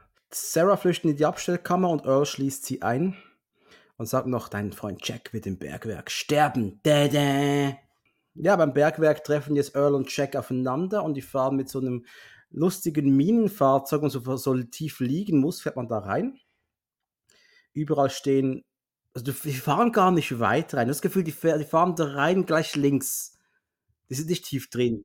Das ist einfach die Zeit, man sieht die Fahrt nicht groß, also einfach meist gleich drin und fertig. Und überall stehen riesige blaue Tonnen rum und ähm, ein ziemlich gut beleuchtetes Set. unfassbar gut beleuchtetes Set. Und Jack fragt dann aber auch, sag mal, warum ist die Sarah eigentlich immer so nervös, wenn sie, sie, sie, wenn sie da sind? Was ist denn da los? Und dann sagt er's: „Ich glaube, ich habe da eine Theorie. Ich glaube, Sie haben sie missbraucht. Ihr Vater hat's mitbekommen, sie verprügelt und dann haben sie ihn getötet.“ Ich finde es geil, dass er's ihm einfach sagt, was er weiß. Ich Ja, finde das so ja. Also, was er vermutet, ne, ist ja nur die Theorie, aber er spricht diese Theorie einfach aus und um zu gucken, was passiert. Und dann sagt er auch noch so: „Ey“ dann haben sie ihren haben sie ihren eigenen Vater getötet und dann haben sie zu Sarah gesagt so: „Äh, ich kann nicht in 'n Knast, ich bin volljährig, aber wenn du die ganze Schuld auf dich nimmst, dann lassen sie dich wieder laufen.“ Also Ja, und wer passt wer passt auf dich auf, wenn ich weg bin? Ich meine, du bist dann ganz allein auf der großen, weiten Welt und du wirst überall ausgegabt, wo du hingehst und das Glück verfolgt äh, das Pech verfolgt dich und du stirbst, du bist ganz allein. Krasser Scheiß. Also, das ist schon ganz, ganz krass. Ja, und dann tauchen von allen Seiten böse Buben auf. Ah, und er sagt noch und er sagt noch hier, das das ganze Zeug, was in der Mine rumsteht, das sieht auch ein bisschen radioaktiv aus. Nein, nein, aber egal. Ist egal, ja. Es tauchen irgendwelche Crooks auf, die wir nicht kennen. Ich glaube, die haben wir noch nie gesehen, diese Bösewichter. Aber Orin Junior ist auch da, was ich völlig merkwürdig finde, dass der auch da ist, der in die Mine geht. Äh, okay. Er ist aber nicht in der Mine, ne? Er schleicht aber irgendwie hinter den Fässern rum. Da schleicht er da schon rum irgendwie. Ja? Ja, er schleicht da drin rum. Sicher? Ja, ja. der war nur draußen. Ne, ne, Okay. er schleicht da Mhm. drin rum und schaut einfach zu, der alte Stalker. Und was ich da spannend finde, die Szene, weil Seagal sitzt einfach so da, die bösen Buben um ihn rum und da wird auch die Armut der Leute erwähnt. Und äh, wo sie sagen, äh, der gute äh, äh, äh, Tiny hier, Tyrone hier, der verdient in einem Jahr so viel, wie ihre Jacke kostet. Einfach nochmals, um zu zeigen, warum, das ist die Triebfeder dieser Leute, die vielleicht ganz normale Typen eigentlich sind, die halt ein bisschen Ja. doof sind, aber um ihr Offensichtlich ja auch der Grund, warum Earl da überhaupt mitmacht bei dem ganzen Scheiß, ne? Warum man den überhaupt dafür kriegen konnte. Fand das gar nicht so unspannend eigentlich. Also für 'n Seagal-Film ist das schon deep. Wobei bei Earl bei Earl muss ich noch mal sagen, ne, Sarah muss 8 Meilen immer laufen. Der der die wird ja echt an der ganz, ganz kurzen Leine gehalten, ne? Aber Earl an sich scheint ja jetzt auch viel Schweigegeld dafür zu kriegen, das für das, was er tut. Das ist sein Geld. So, ja, ja, gut, ist sein Geld, ne? Ja, ja, ja, ja. Mhm. Jo, ähm, jedenfalls, was macht man, wenn man Seagal, ähm, umbringen will? Man schießt einfach. Äh, die labern groß rum. Seagal greift äh, knallt einen ab irgendwie, äh, nimmt sich Der riecht ihn mit der Pumpgun, ne, auch. Der erste kriegt die Pumpgun-Ladung direkt ab und dann fliegt er so schön unter Funken zur Seite weg. Ja, schon gut. Seagal geht irgendwo in Deckung, schießt hinter einem Maschine schießt er hervor mit der Pumpgun zuerst. Also Gabelstapler oder so, ja. Oder Gabelstapler, äh, schießt auf Menschen und auf Lichter. Mhm. Ist 'ne schöne Schießerei. Bisschen hat alles bisschen gewackelt zwar, okay, muss ich dem Film geben. Du kannst dich nicht so gut orientieren vielleicht, aber ich finde es nicht so schlimm. Hm, ich glaube, die hatten da nicht so viele Kameraperspektiven zur Auswahl, könnte ich mir vorstellen. Da war wohl nicht so viel Platz. Die mussten ja sehr, sehr doll aufpassen an dem Set. Die haben ja in 'ner echten Mine gedreht, ähm, in in in der großen Salpetermine oder in der Salpeterhöhle. Äh, können wir ja mal kurz ein bisschen Historie hier einfließen lassen. Ne? Die große Salpeterhöhle war nämlich im Zweiten Unabhängigkeitskrieg ein sehr wichtiger Ort. Da wurde nämlich Salpeter abgebaut, um damit Schießpulver herzustellen. Der große Krieg von 1812, 1813, keine Ahnung. Auf jeden Fall Zweiter Unabhängigkeitskrieg. Und, äh, Bildungsauftrag. Äh, genau, Bildungsauftrag. Und Fun Fact, die war auch mal als Batcave im Gespräch. Das kann man auch noch dazu. Ja, ja, da wollten sie mal Batman Forever wollten sie da drehen, glaube ich. aber hat man dann sein gelassen, aber unter, unter recht strengen Auflagen durften die dann da eben drehen. Ähm, und ich schätze mal, damit hat es auch zu tun, dass äh, die da ein bisschen vorsichtig sein mussten mit dem Set. Äh, ja, ja, ja, ja, so, so könnte ich mir das nur erklären. Ja, du siehst relativ wenig Kamerawinkel, um das nochmal zu erwähnen. Ne? Du siehst halt. ist, ja, es ist relativ, ist ja auch ein bisschen, so ein bisschen statisch, ne? So ein bisschen, ja. Ich mag es trotzdem. Ich mag die Szene trotzdem äh, irgendwie. Ja, ja, ja, doch, auf jeden Fall. Weil es überall sprühen Funken und dann kommt dann noch dieser grüne Glibber aus den Fässern raus und ähm, also ohne Scheiß, dieses Neongrün. Earl kriegt was ab. Aber der geht auch nicht weg von da. der bleibt nee, der bleibt die ganze Zeit ah! da drunter liegen. Also es, es scheint dann schon irgendwie zu lähmen, das Zeug auch. er ist schon ein bisschen dumm, der Earl. Ähm, äh, und Jack erwürgt auch einen Typen mit seinem eigenen Arm. Da fand ich, das ist schon das ist klassisch, klassisch. Fand ich mega gut. Genau, da ist die Schlägerei ja quasi schon vorbei, ne? Den, den, den äh, schaltet er dann ja so zum Schluss aus oder so, aber schon richtig gut. Ja, was ein bisschen, was ein bisschen blöd ist an der Szene, die haben das zu stark ausgeleuchtet. Die Beleuchtung in der Szene macht, macht sie so ein bisschen kaputt, weil wir sind in einer Kohlemine. Okay, äh, ich, ich kaufe ab, dass es da Minen gibt, die nicht schwarz sind oder es einfach kein dunkles Gestein ist. Ein sehr, sehr helles Gestein, was wir da sehen. Das kaufe ich ab weil es einfach eine große Höhle ist, wo dann vielleicht, keine Ahnung, generell schon immer nur Sachen gelagert wurden oder so. Ich weiß aber, wie ein Bergwerk aussieht. Ich wohne im Ruhrgebiet. Ich war schon unter Tage. Ich weiß, wie es da unten aussieht. Ich weiß, dass man da mit einem schwarzen Gesicht wieder nach oben kommt. Ne? Und da ist nicht so viel Licht. Es ist auch nicht stockefinster. Keine Frage. Die Leute, die da gearbeitet haben, müssen ja auch was sehen. Aber es ist nicht perfekt ausgeleuchtet. Ich denke gerade an den Descent. Oh Gott. Ja. Ach Gott, oh Gott, oh Gott. Mhm. Ja. Draußen ist Orin Junior mit äh, Hedge und Sims und einem anderen Typen. Und die jagen jetzt die Mine in die Luft. Und äh, Orin Junior noch ganz suffisant. Kannst du das hören, Daddy? Zack. Und sind ganz überrascht, dass sind ganz überrascht, dass Dynamit in die Luft fliegt. Und ich fand's geil, da ist ja so ein riesiger Stein, die rennen, du siehst sie von weit weg, wie sie wegrennen und ein riesiger Felsbrocken liegt da vor ihnen drin, äh, vor, auf dem Weg. Und da ist eine Kamera drin und du siehst, wie, ich glaube, es ist Mark Colley, der über diesen Felsbrocken springt. Also dieser Felsbrocken ist nur da, damit eine Kamera da drin ist. Ist so, ich, ich liebe so Quatsch. Ich, ich, ich finde es einfach geil. Ja, aber sie haben die Szene ja auch wirklich oft gedreht, ne, aus, aus verschiedenen Perspektiven, auch so von ganz weit weg oben, wo man dann auch die Explosion schön sieht. Und das, ähm, da haben sie auch viel Arbeit und Mühe investiert in diese Explosion der Mine. Da fliegt da wirklich alles durch die Gegend. Jack übrigens hat problemlos einen Ausweg gefunden. Läuft einfach im Ist ja auch, ne, er musste einfach nur den Lichtern folgen, kein Problem. Da hat er schon den, den Notausgang hat er gefunden dann. Gut, er hat natürlich auch die Karte studiert zuvor, er kennt er sich da aus, nicht vergessen. Er ist, ist ein Profi.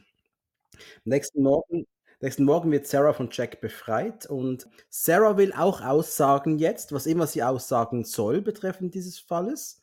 Wohl, dass ihr Bruder da gearbeitet hat, keine Ahnung. Es wird jetzt auch Zeugenschutz für sie beantragt. Ja, wird zu gefährlich. Jetzt, jetzt wird es zu gefährlich. Jetzt ist es wirklich gefährlich. Also jetzt müssen wir. Ähm, Jack hat seinen Chef Chick angerufen. Jack ruft Chick an. Ach, das ist, das ja. Ja, er ruft seinen Boss an. Ja, ist einfacher. Genau, wir brauchen mal hier schnell zwei Beamte hier. Wir treffen uns draußen bei der, bei dem Highway.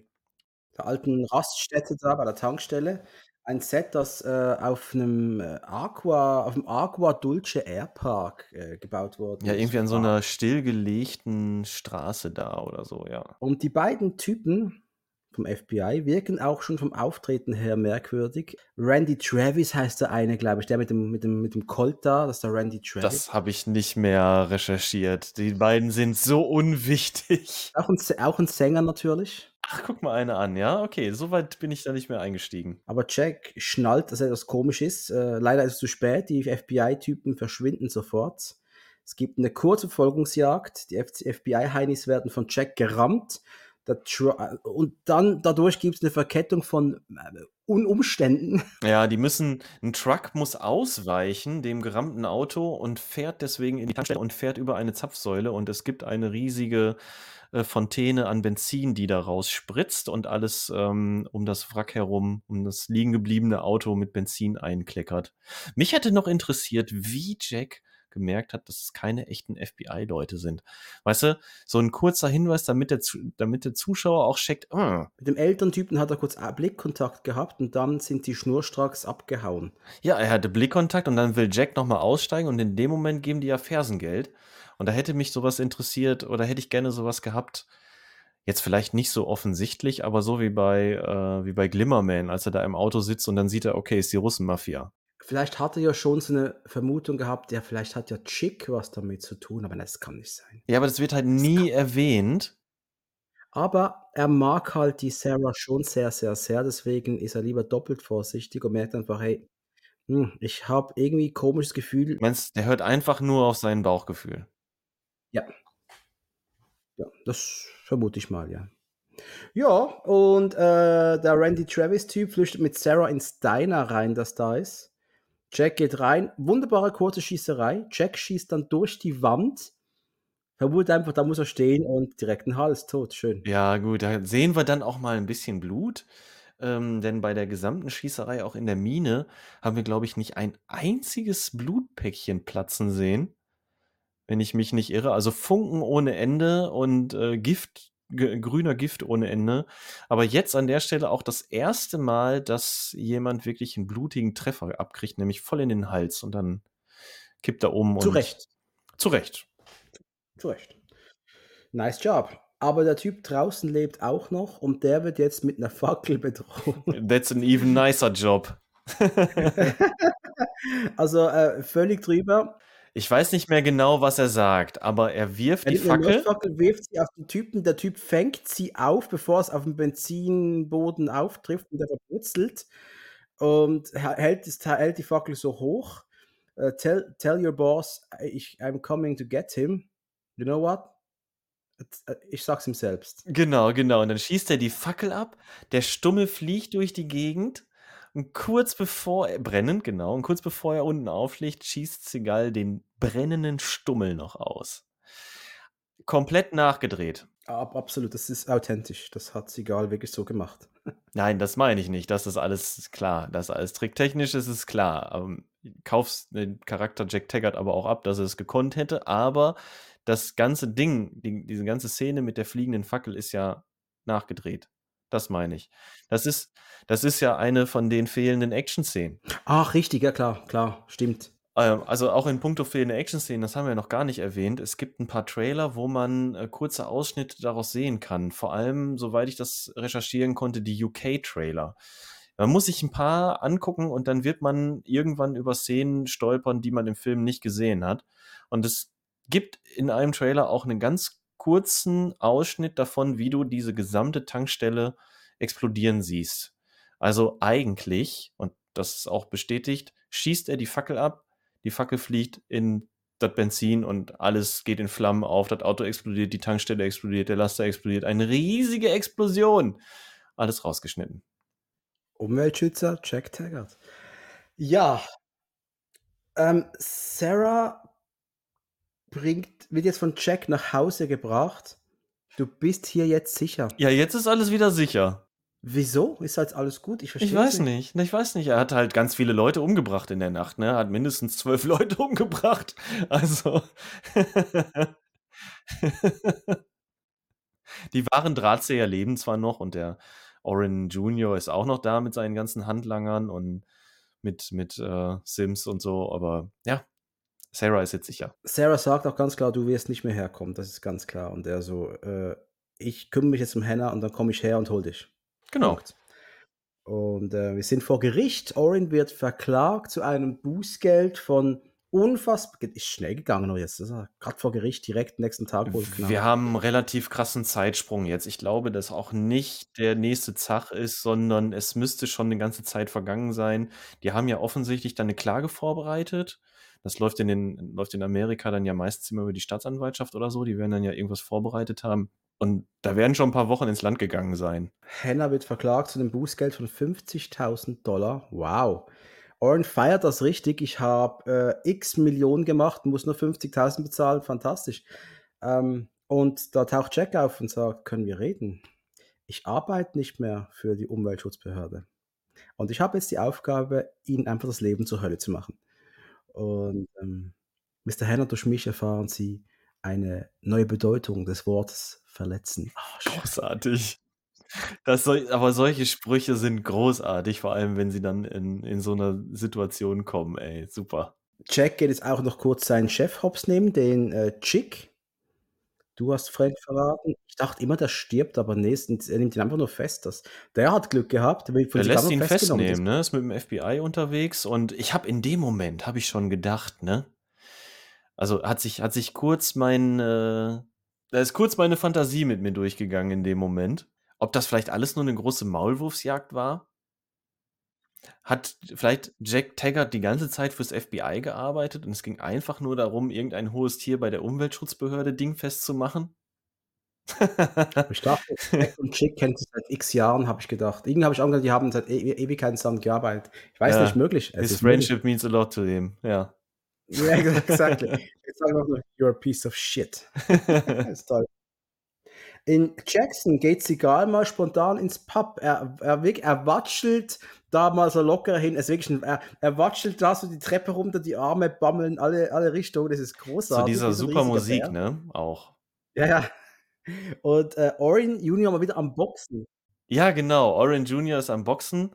Und die, die Mucke dazu ist ja dieser, boah, wie heißt der denn nochmal? Mojo Man oder Mo, ist das Mojo? Nee, Mojo Priest ist das Album. Touch Mahal.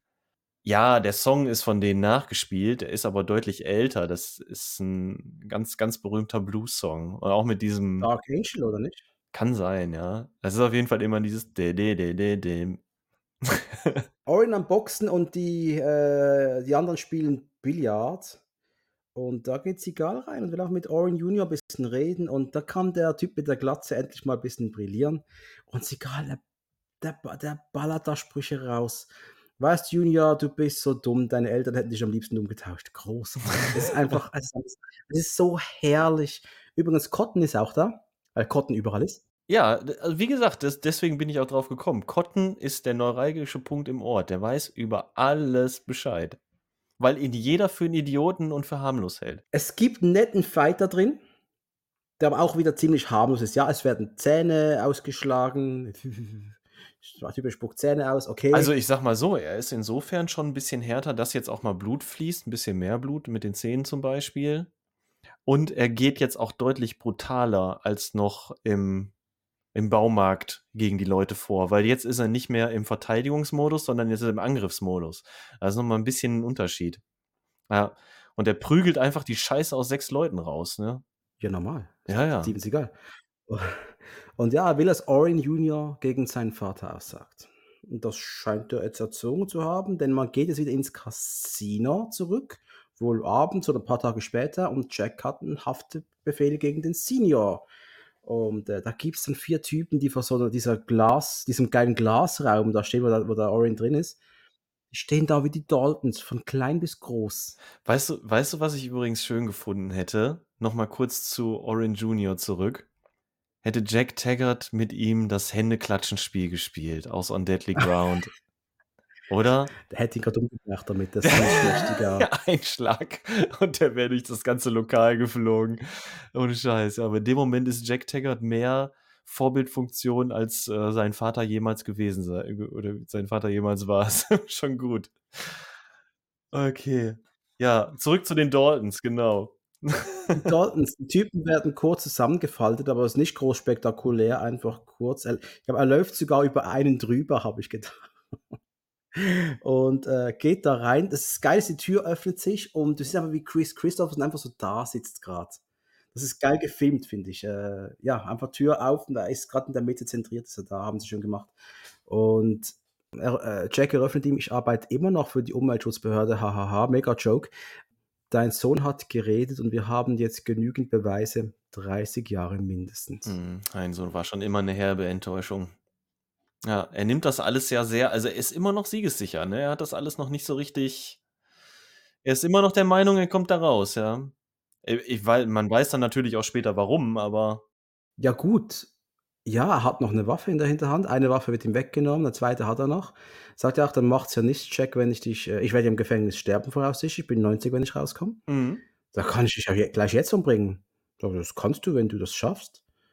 Ja, aber schafft er nicht. Aber er, und jetzt kommt's noch. Also, er sagt ihm aber noch was anderes. Äh, das 30 Jahre ohne Frauen. das ist kein Problem. Ich habe da drin einen guten Freund, Tyrone. Der wird sich um dich kümmern. Und wird dir zeigen, wie Freundschaft unter Knospen funktioniert. fand ich super gut. Fand ich super, super ja. gut. Orin versucht aber mit seiner versteckten Waffe, den hat Jack zu erschießen, knallt aber einen anderen Beamten ab. Ja, der knallt einen von den FBI-Leuten ab. Lebt er noch? Ah, weiß man nicht. Nee, nee, nee, wird nicht, wird nicht mehr thematisiert. Also wahrscheinlich hat das, wahrscheinlich hat er ihn umgebracht. Oder? Und Jack knallt dann, schießt dann auf, auf, auf Oren, trifft ihn der Schulter und sagt dann auch, äh, äh, entweder lebst du noch, weil ich ein schlechter oder ein guter Schütze bin und weil ich will, dass du Tyrone, Tyrone kennenlernst. Aber Jack läuft weg und der voraussichtlich tote Kollege da ist ihm scheißegal. Ja, es ist ihm scheiße. Es ist, das ist wirklich hart, ne? Der läuft ja wirklich einfach weg und überlässt dem vom liebenden FBI-Mann einfach die komplette Szenerie so. mein Gott. Es kommen jetzt ja schon die Schlussszenen. Der Song Long Way Around von Richard Sambora ertönt. Ich finde es ein mega schönen Song. Wirklich toll. Ähm, Jack vor Sarahs Haus, er hat ihr neue Bienenstöcke gekauft. Ja, den ganzen Pickup voll neuer Bienenstöcke. Ist das nicht romantisch? Ist das nicht scheiße romantisch? Aber mit der Szenerie im Hintergrund, mit dem Sonnenuntergang, mit dem Wissen, was Sarah für, ein, für eine Drama Dramaturg dramaturgische Vergangenheit hat. Mit dem Wissen auch, dass ja wirklich, also es müssen ja Wochen vergangen sein und es macht ja wirklich den Eindruck, als hätten die in, dem, in, de, in der Zeit auch keinen Kontakt gehabt. Sie wusste ja nicht, ob er wirklich zurückkommt. Ja, Ja. und er ist wieder da.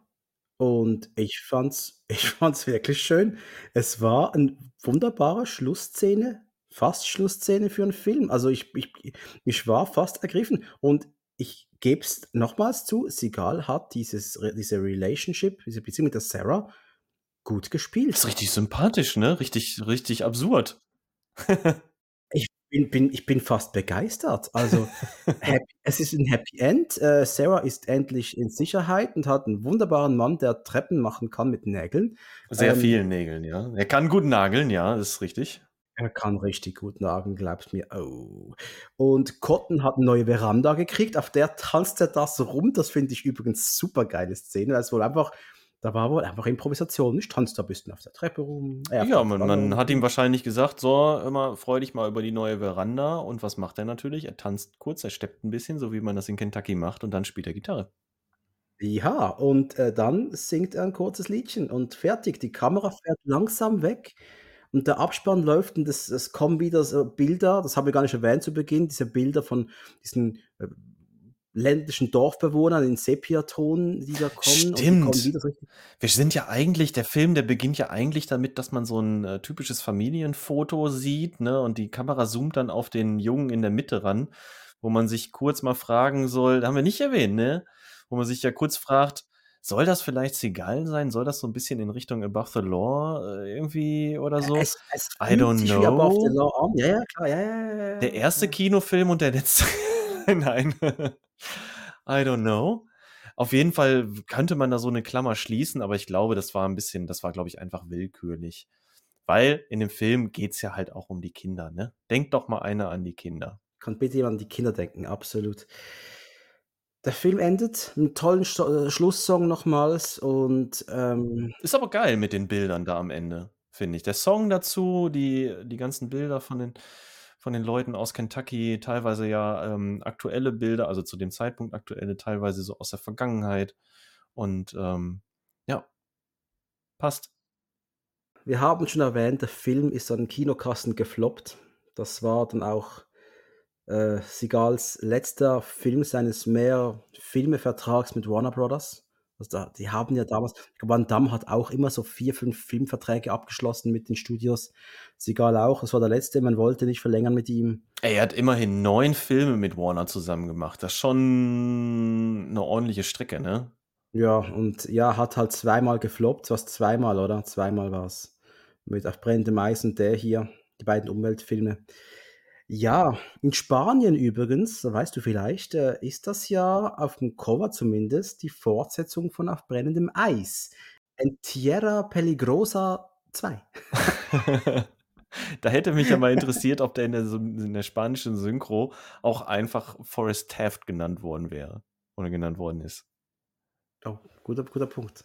Ja, das das würde mich mal interessieren. Äh, spannenderweise, die Dreharbeiten zu Fire Down Below begannen ja schon äh, vor dem Kinostart von Glimmerman. Und wäre der, wären die Dreharbeiten wohl nicht schon angelaufen, hätte man da vielleicht noch brutal das Budget redimensioniert. Hm. Weil man, Glimmerman war, ah ja, Glimmerman war auch ein Misserfolg. Ja, ja, Glimmerman war auch ein Misserfolg. An den Kinokassen definitiv, ja. Und äh, sagen wir so, der Abstieg in die, in die Tiefen der DVD-Regale, VHS-Regale damals noch, der stand jetzt wirklich bevor. Und ja, wollen wir, wie machen wir es? Wollen wir mal ein Fazit ziehen, Jan? Äh, können wir machen. Soll ich einfach mal anfangen äh, mit meinem Fazitmonolog? Ich habe, ja, mach mal. Ich habe nämlich meines diesmal wirklich aufgeschrieben. Ja, ich habe mir ein paar Stichwörter aufgeschrieben, weil es auch ein bisschen umfangreicher geworden, weil. Bühne gehört dir. Okay. Womit haben wir es hier zu tun? Also, wir haben es natürlich einmal irgendwie mit einem klassischen Seagal-Film zu tun, mit allem, was wir aus den letzten Produktions oder aus den letzten Produktionen irgendwie schätzen und lieben gelernt haben. Sei es da irgendwie seine übermenschliche Art oder die übermenschliche Art seines Charakters, ne? Oder dieses brutale Deklassieren, ob jetzt psychisch oder physisch von seinen Gegnern. Oder auch komische One-Liner oder halt eine Kampf in der Bar, völlig egal. Und dazu haben wir dann irgendwie diese Botschaft mit dem Umweltschutz die aber längst nicht so blöde ist wie bei On Deadly Ground. Ganz und gar nicht.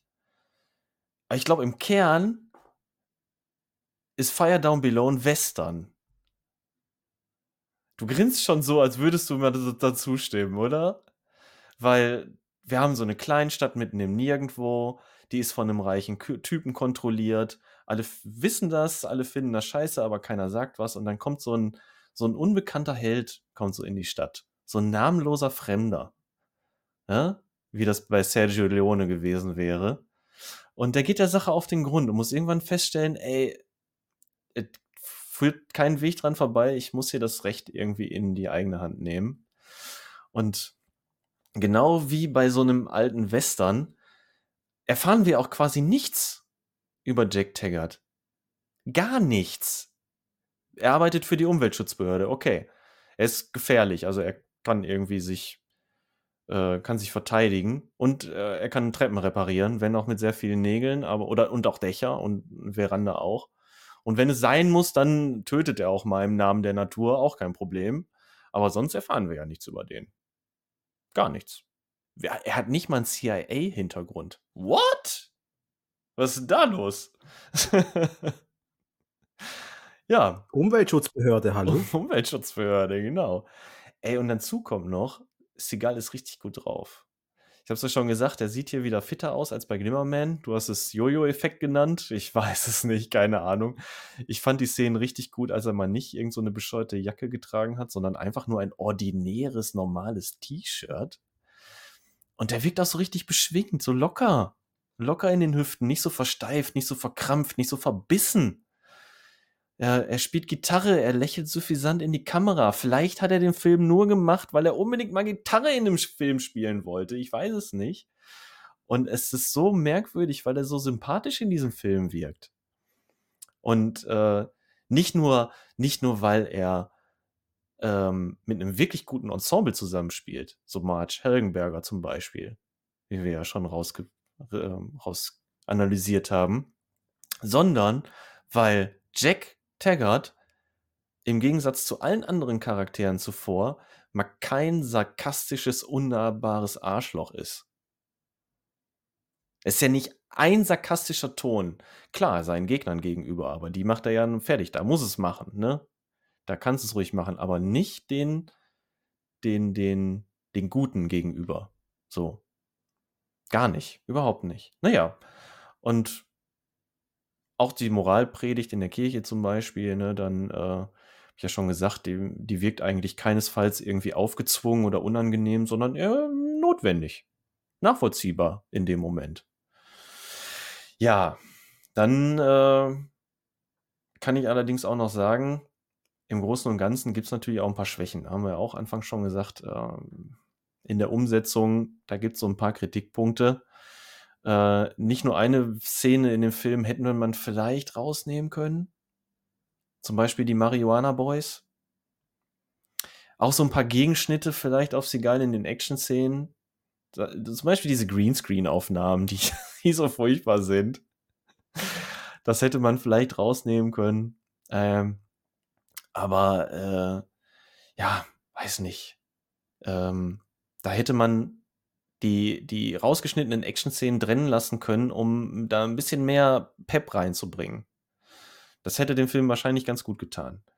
Aber, ja, insgesamt haben wir ja trotzdem genug Schlägereien drin, die allerdings ein bisschen reduzierter, ein bisschen blutleerer sind. Das fällt bei den Ballereien auch so ein bisschen auf, ey. Dann noch diese Anschlussfehler in den Kämpfen. Ähm, alles ein bisschen, bisschen schwierig, aber okay. So, keine Sorge, ich bin gleich durch. Ein paar, Minuten, paar Sekunden musste ich noch gedulden. Ähm, was mir auch aufgefallen ist, das kann ich den ganzen Film über nicht so richtig greifen oder konnte ich nicht so richtig greifen. Der hat so eine merkwürdige Optik.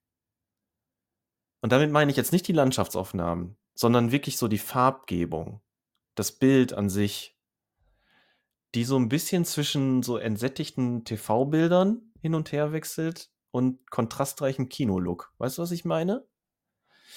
Das verpasst dir manchmal, du hast manchmal wirklich das Gefühl, dass du in so einem TV-Film drin bist und an anderen Stellen, vor allem bei so Stuntarbeiten oder so oder bei den Action-Szenen an sich, in einer wirklich hoch groß budgetierten Kinoproduktion. Na, ich kann nicht so richtig den Finger drauflegen. Und es ist auch nicht so, dass mich das irgendwie rausgebracht hätte, aber es ist mir aufgefallen. Ähm, vielleicht durch den TV-Hintergrund des Regisseurs, ich weiß es nicht. Vielleicht aber auch, weil der Look dem Film ein bisschen mehr Realismus verpasst. Bei all der ähm, überbordenden Action, die ja dann trotzdem drin ist. Aber macht auch nichts, weil im Endeffekt hast du halt wirklich hervorragende Stunts, ey. Wir haben es schon erwähnt. Die Verfolgungsjagd mit dem Truck, wunderbar handgemacht, ey. Einfach nur ähm, großes, großes Herz dafür. Ja, also, insgesamt, ey. Fire Down Below hat seine Schwächen. Und auch nicht wenige davon, definitiv nicht. Aber ich persönlich, ganz persönlich, ich finde die Story echt gut. Ich mag das. Ist grundehrlich. Und sie ist vor allem nachvollziehbar. Und da ist auch eine vernünftige Botschaft drin. Es ist nicht so wie bei On Deadly Ground, wo am Ende die Ölbohrplattform in die Luft gejagt wird und das ganze Gebiet wahrscheinlich auf Jahrhunderte in eine Giftwüste verwandelt hat. Nein, da kommen die Fässer am Ende raus aus der Mine und äh, Jack Taggart findet irgendwie seine große Liebe auf dem Land. Und ähm, ja, die Action ist vielleicht reduziert, aber, aber Steven hat einfach Spaß offensichtlich an dieser Rolle. Und er ist auch nicht so verkrampft, habe ich ja auch schon gesagt. Und es ist einfach, Jack Taggart ist einfach ein sympathisches Kerlchen irgendwie.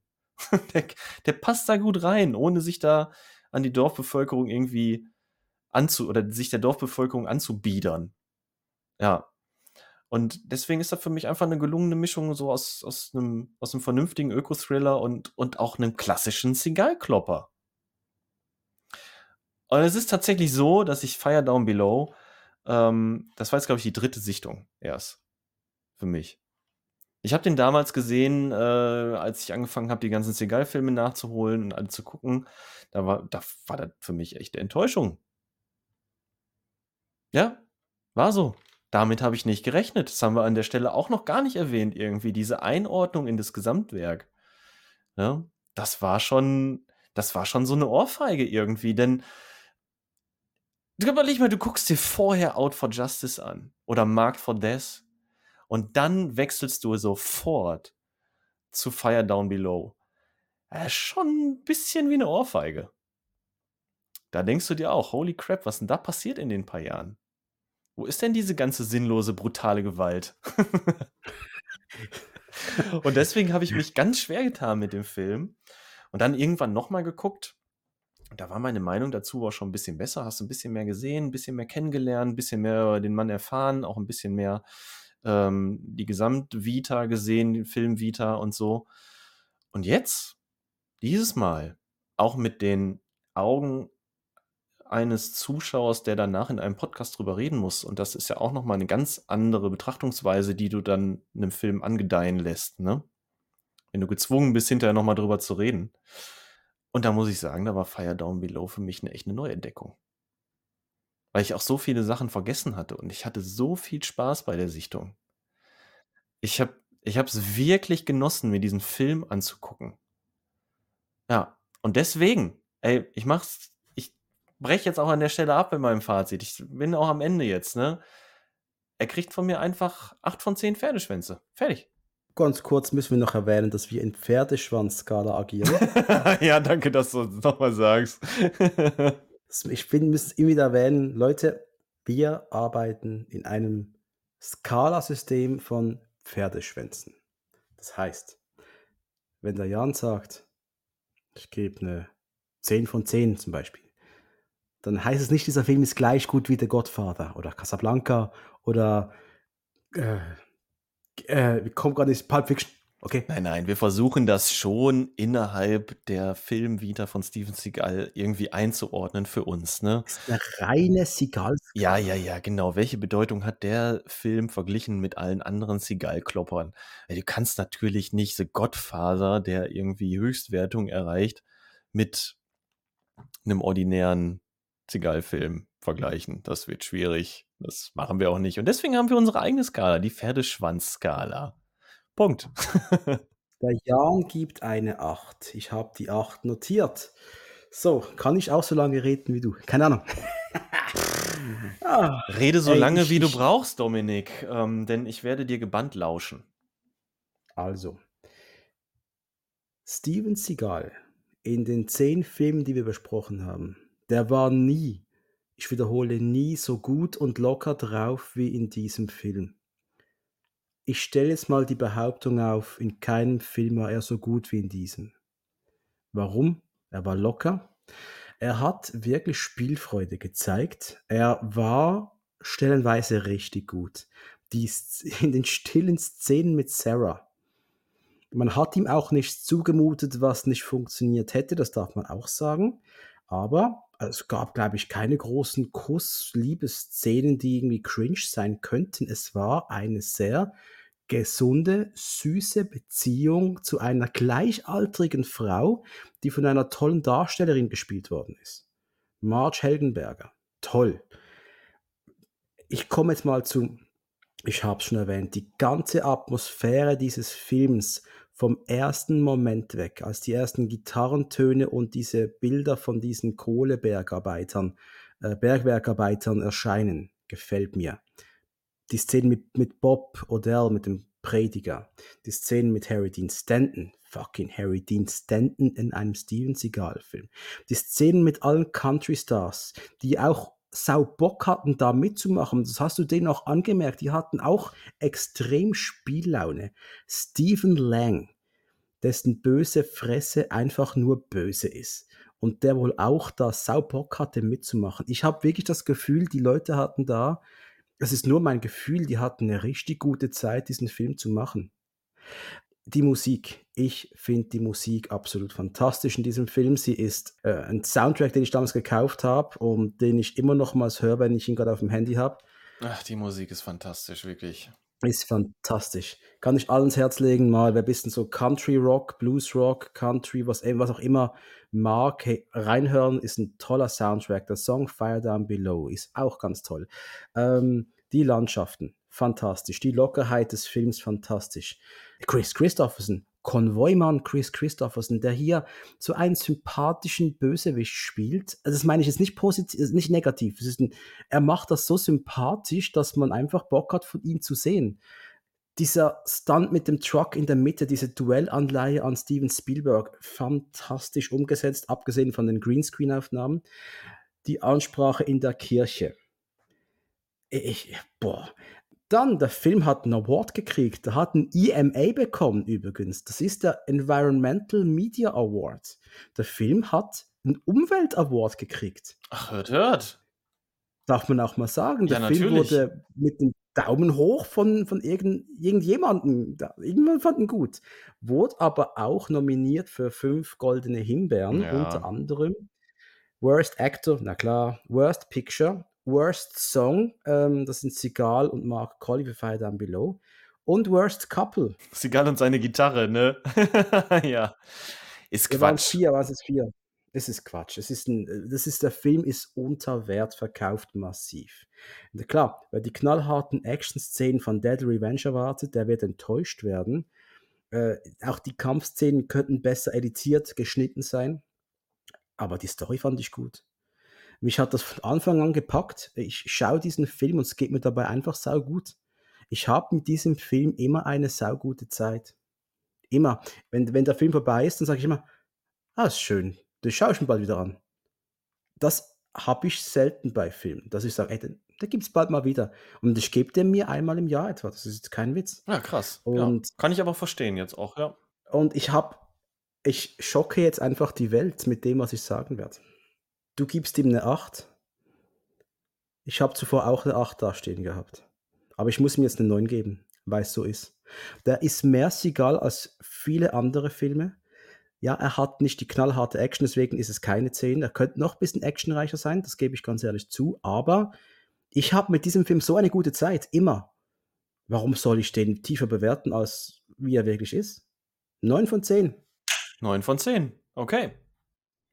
Ich kann es auch nachvollziehen. Vielleicht, wenn ich das noch wenn ich den noch öfter gucke, dann wird er vielleicht in meinem Ranking auch noch weiter steigen, ja. Wir sehen halt wieder eine Facette von Seagal, die ähm, die so noch nicht in den Filmen verwurstet wurde irgendwie, ne? Wie es es es ist wieder ein bisschen was von von seinem eigenen Charakter mit in diese Figur Jack Taggart und in den Film geflossen und sei es jetzt in dem Fall nur seine Liebe zur Musik oder so. Aber trotzdem, ähm, so ähnlich wie bei On Deadly Ground, den ich schlechter finde als diesen hier, ne? Ähm, ist aber wieder so eine persönliche Note damit reingeflossen. Das merkt man hier aber deutlich massiver, weil die auch so unverkrampfter ist. Ich weiß auch nicht, woran es liegt, ne, diese Spielfreude. Warum hatte, die, hatte er die ausgerechnet hier? Warum hatte er die vorher nicht? Woran hat es gelegen? Man weiß es nicht. Wusste vielleicht auch der Regisseur, dass wie er mit Seagal umzugehen hatte. Keine Ahnung. Ja.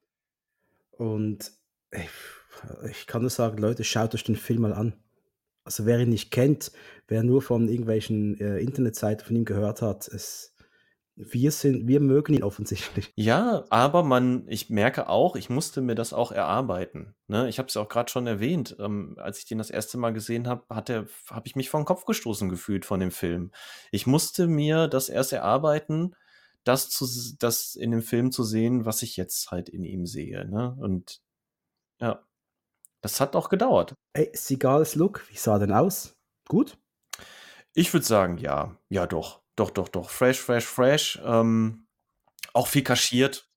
Ja, aber auch viel kaschiert, ne? Muss man auch sagen. Ich fand, so hätte er immer spielen können. Das ist kein Problem. Ja. Er, stimmt. Er war hier, er war hier auch schon 46 Jahre alt etwa. Ja. Da kann man auch schon mal Bäuchchen haben, ne? Ja, aber es siehst du, es ist, es ist alles gut. Also ich, es sah einfach ganz normal aus, die Haare normal. Ponytail war da übrigens. Ja. Wurde er denn groß verletzt? Hm? Ähm, ich kann mich bewusst nur an eine einzige Szene erinnern, als er ein bisschen Blut im Gesicht kleben hat, nämlich bei der Rede in der Kirche, ne? Da, äh, war ja kurz danach äh, kurz davor war ja die Verfolgungsjagd und da scheint er wohl mal einmal kurz einen kleinen Glassplitter an die Stirn bekommen zu haben oder so. Genau, ich habe aufgeschrieben, ein Kratzer über der linken Aug Augenbraue nach Truck. Das habe ich aufgeschrieben. Oh mein Gott, wir haben Fire Down Below durch. Hey, unfassbar. Kannst kaum glauben. Krass. Wunderbar. Wunderbar.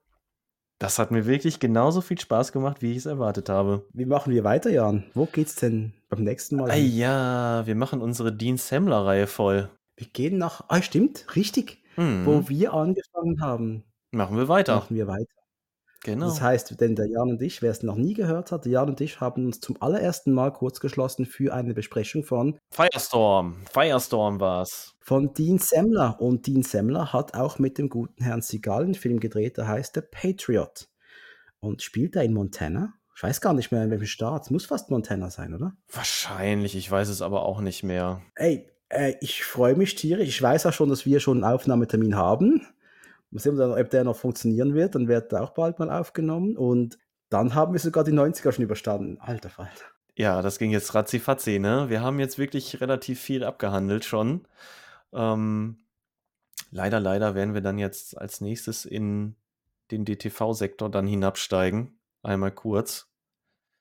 Aber nichtsdestotrotz, nichtsdestotrotz freue ich mich sehr auf The Patriot, denn ähm, auch der Film birgt mehr, als er auf den ersten Blick herzugeben scheint. Ja, ich freue mich unfassbar, wenn wir den Patrioten besprechen und äh, oh, bis ich das Teil wieder geschnitten habe, ich sag's dir. ja, sorry, waren ein paar Unterbrechungen drin. ich sage ja immer, für die, die nicht wissen, ah. eine Stunde Podcast ist etwa zwei Stunden schneiden. Das kommt etwa hin. Aber hey, das ist unser Job, so machen wir es halt. Naja, Jan, ich kann nur sagen, danke, dass du auch heute wieder mit dabei warst in Kentucky. Sehr gerne. Und ähm, glotzende Zimbelaffen. Ich nehme an, ja, es kommt ja eh ein paar Monate später, aber einfach reinhören. Es gibt sicher mal ein neues Nerdquiz irgendwann. Wir arbeiten dran. Wir arbeiten dran. Wenn die Folge da ist, wird es wahrscheinlich auch wieder neue Nerdquiz-Folgen geben, ja. Jetzt zum Zeitpunkt der Aufnahme sind wir noch so ein bisschen im Sommerloch gefangen, aber auch da wollen wir uns wieder rausarbeiten. Sehr gut. Vielleicht kommt die neue Pandemie, dann könnt ihr euch wieder einbunkern. ja, das wird den Simmelaffen ganz gut tun. Nicht, wenn sie Kinder kriegen. ja, da, ja, stimmt, dann wird es anstrengend, aber ja. Machst du nichts Liebe Leute, wünschen euch eine wunderbare Zeit. Und wenn ich noch kurz sagen darf, ihr wisst es, ich habe schon mehrmals erwähnt, Podcasten ist ein Gratis-Job. Das Einzige, wovon wir leben, ist euer Feedback. Das dürft ihr uns schicken an, äh, via E-Mail an actioncult.gmail.com, äh, via Instagram, actioncult, oder auch an die Zimbelaffen. Könnt ihr auch da Auch gerne an die Zimbelaffen oder auch gerne über Letterboxd. Das funktioniert auch. Zumindest, zumindest ich bin da sehr aktiv. Ne? Wir haben jetzt auch eine Letterboxd-Liste, kann man an der Stelle auch schon mal sagen. Da haben wir schön alles reingepackt und auf alle Besprechungen verlinkt. Also wer bei Letterboxd ist, kann da gerne mal vorbeischauen. Läuft dann unter meinem Namen, der Jano. Aber den Link zum Liste, zur Liste packst du eh in die Show Notes, denke ich mal, ne? Natürlich, das kommt alles noch da rein. Und ja, äh, wir sind dankbar für positive Bewertungen. Fünf Sterne sind immer nett zu haben. Ja, so für Zimbelaffen und für Action Cult, denn wir haben immer wieder so einen kleinen Gnom, der ich habe Vermutung, wer es sein könnte, aber Ja, war jetzt schon länger nicht mehr, ne? Doch, erst gerade kürzlich. Ja, doch. Ich habe gerade vor ich vor drei Wochen habe ich sogar eine Mail gekriegt, wo einer meinen Akzent angeprangert hat. Das ist Schwein. Erstmal selber einen Podcast machen, sage ich da. Ja, finde ich auch. Ja, vielen Dank für allen Support da draußen. Vielen Dank fürs Zuhören. Bitte weiterempfehlen, bitte posten, sharen auf Instagram, wo ihr könnt, Twitter. Postet die Sigal-Folgen die Welt raus. Wir sind wohl der einzige Podcast, ich glaube sogar der Welt, der diese Filme so mit dieser dermaßen, dermaßen Tiefe bespricht, wie wir es machen. Also ihr seid Teil eines uniken Projekts, wenn ihr da zuhört. Und wir hören erst auf, wenn wir fertig sind bei Beyond the Law. So Und dann sind wir nicht fertig, nehme ich an. Dann kommen noch ein paar Specials. Das dauert noch ewig, sind noch jahrelang beschäftigt. Also Hört weiter rein. Macht's gut da draußen. Haut rein. Ciao for now. Ciao.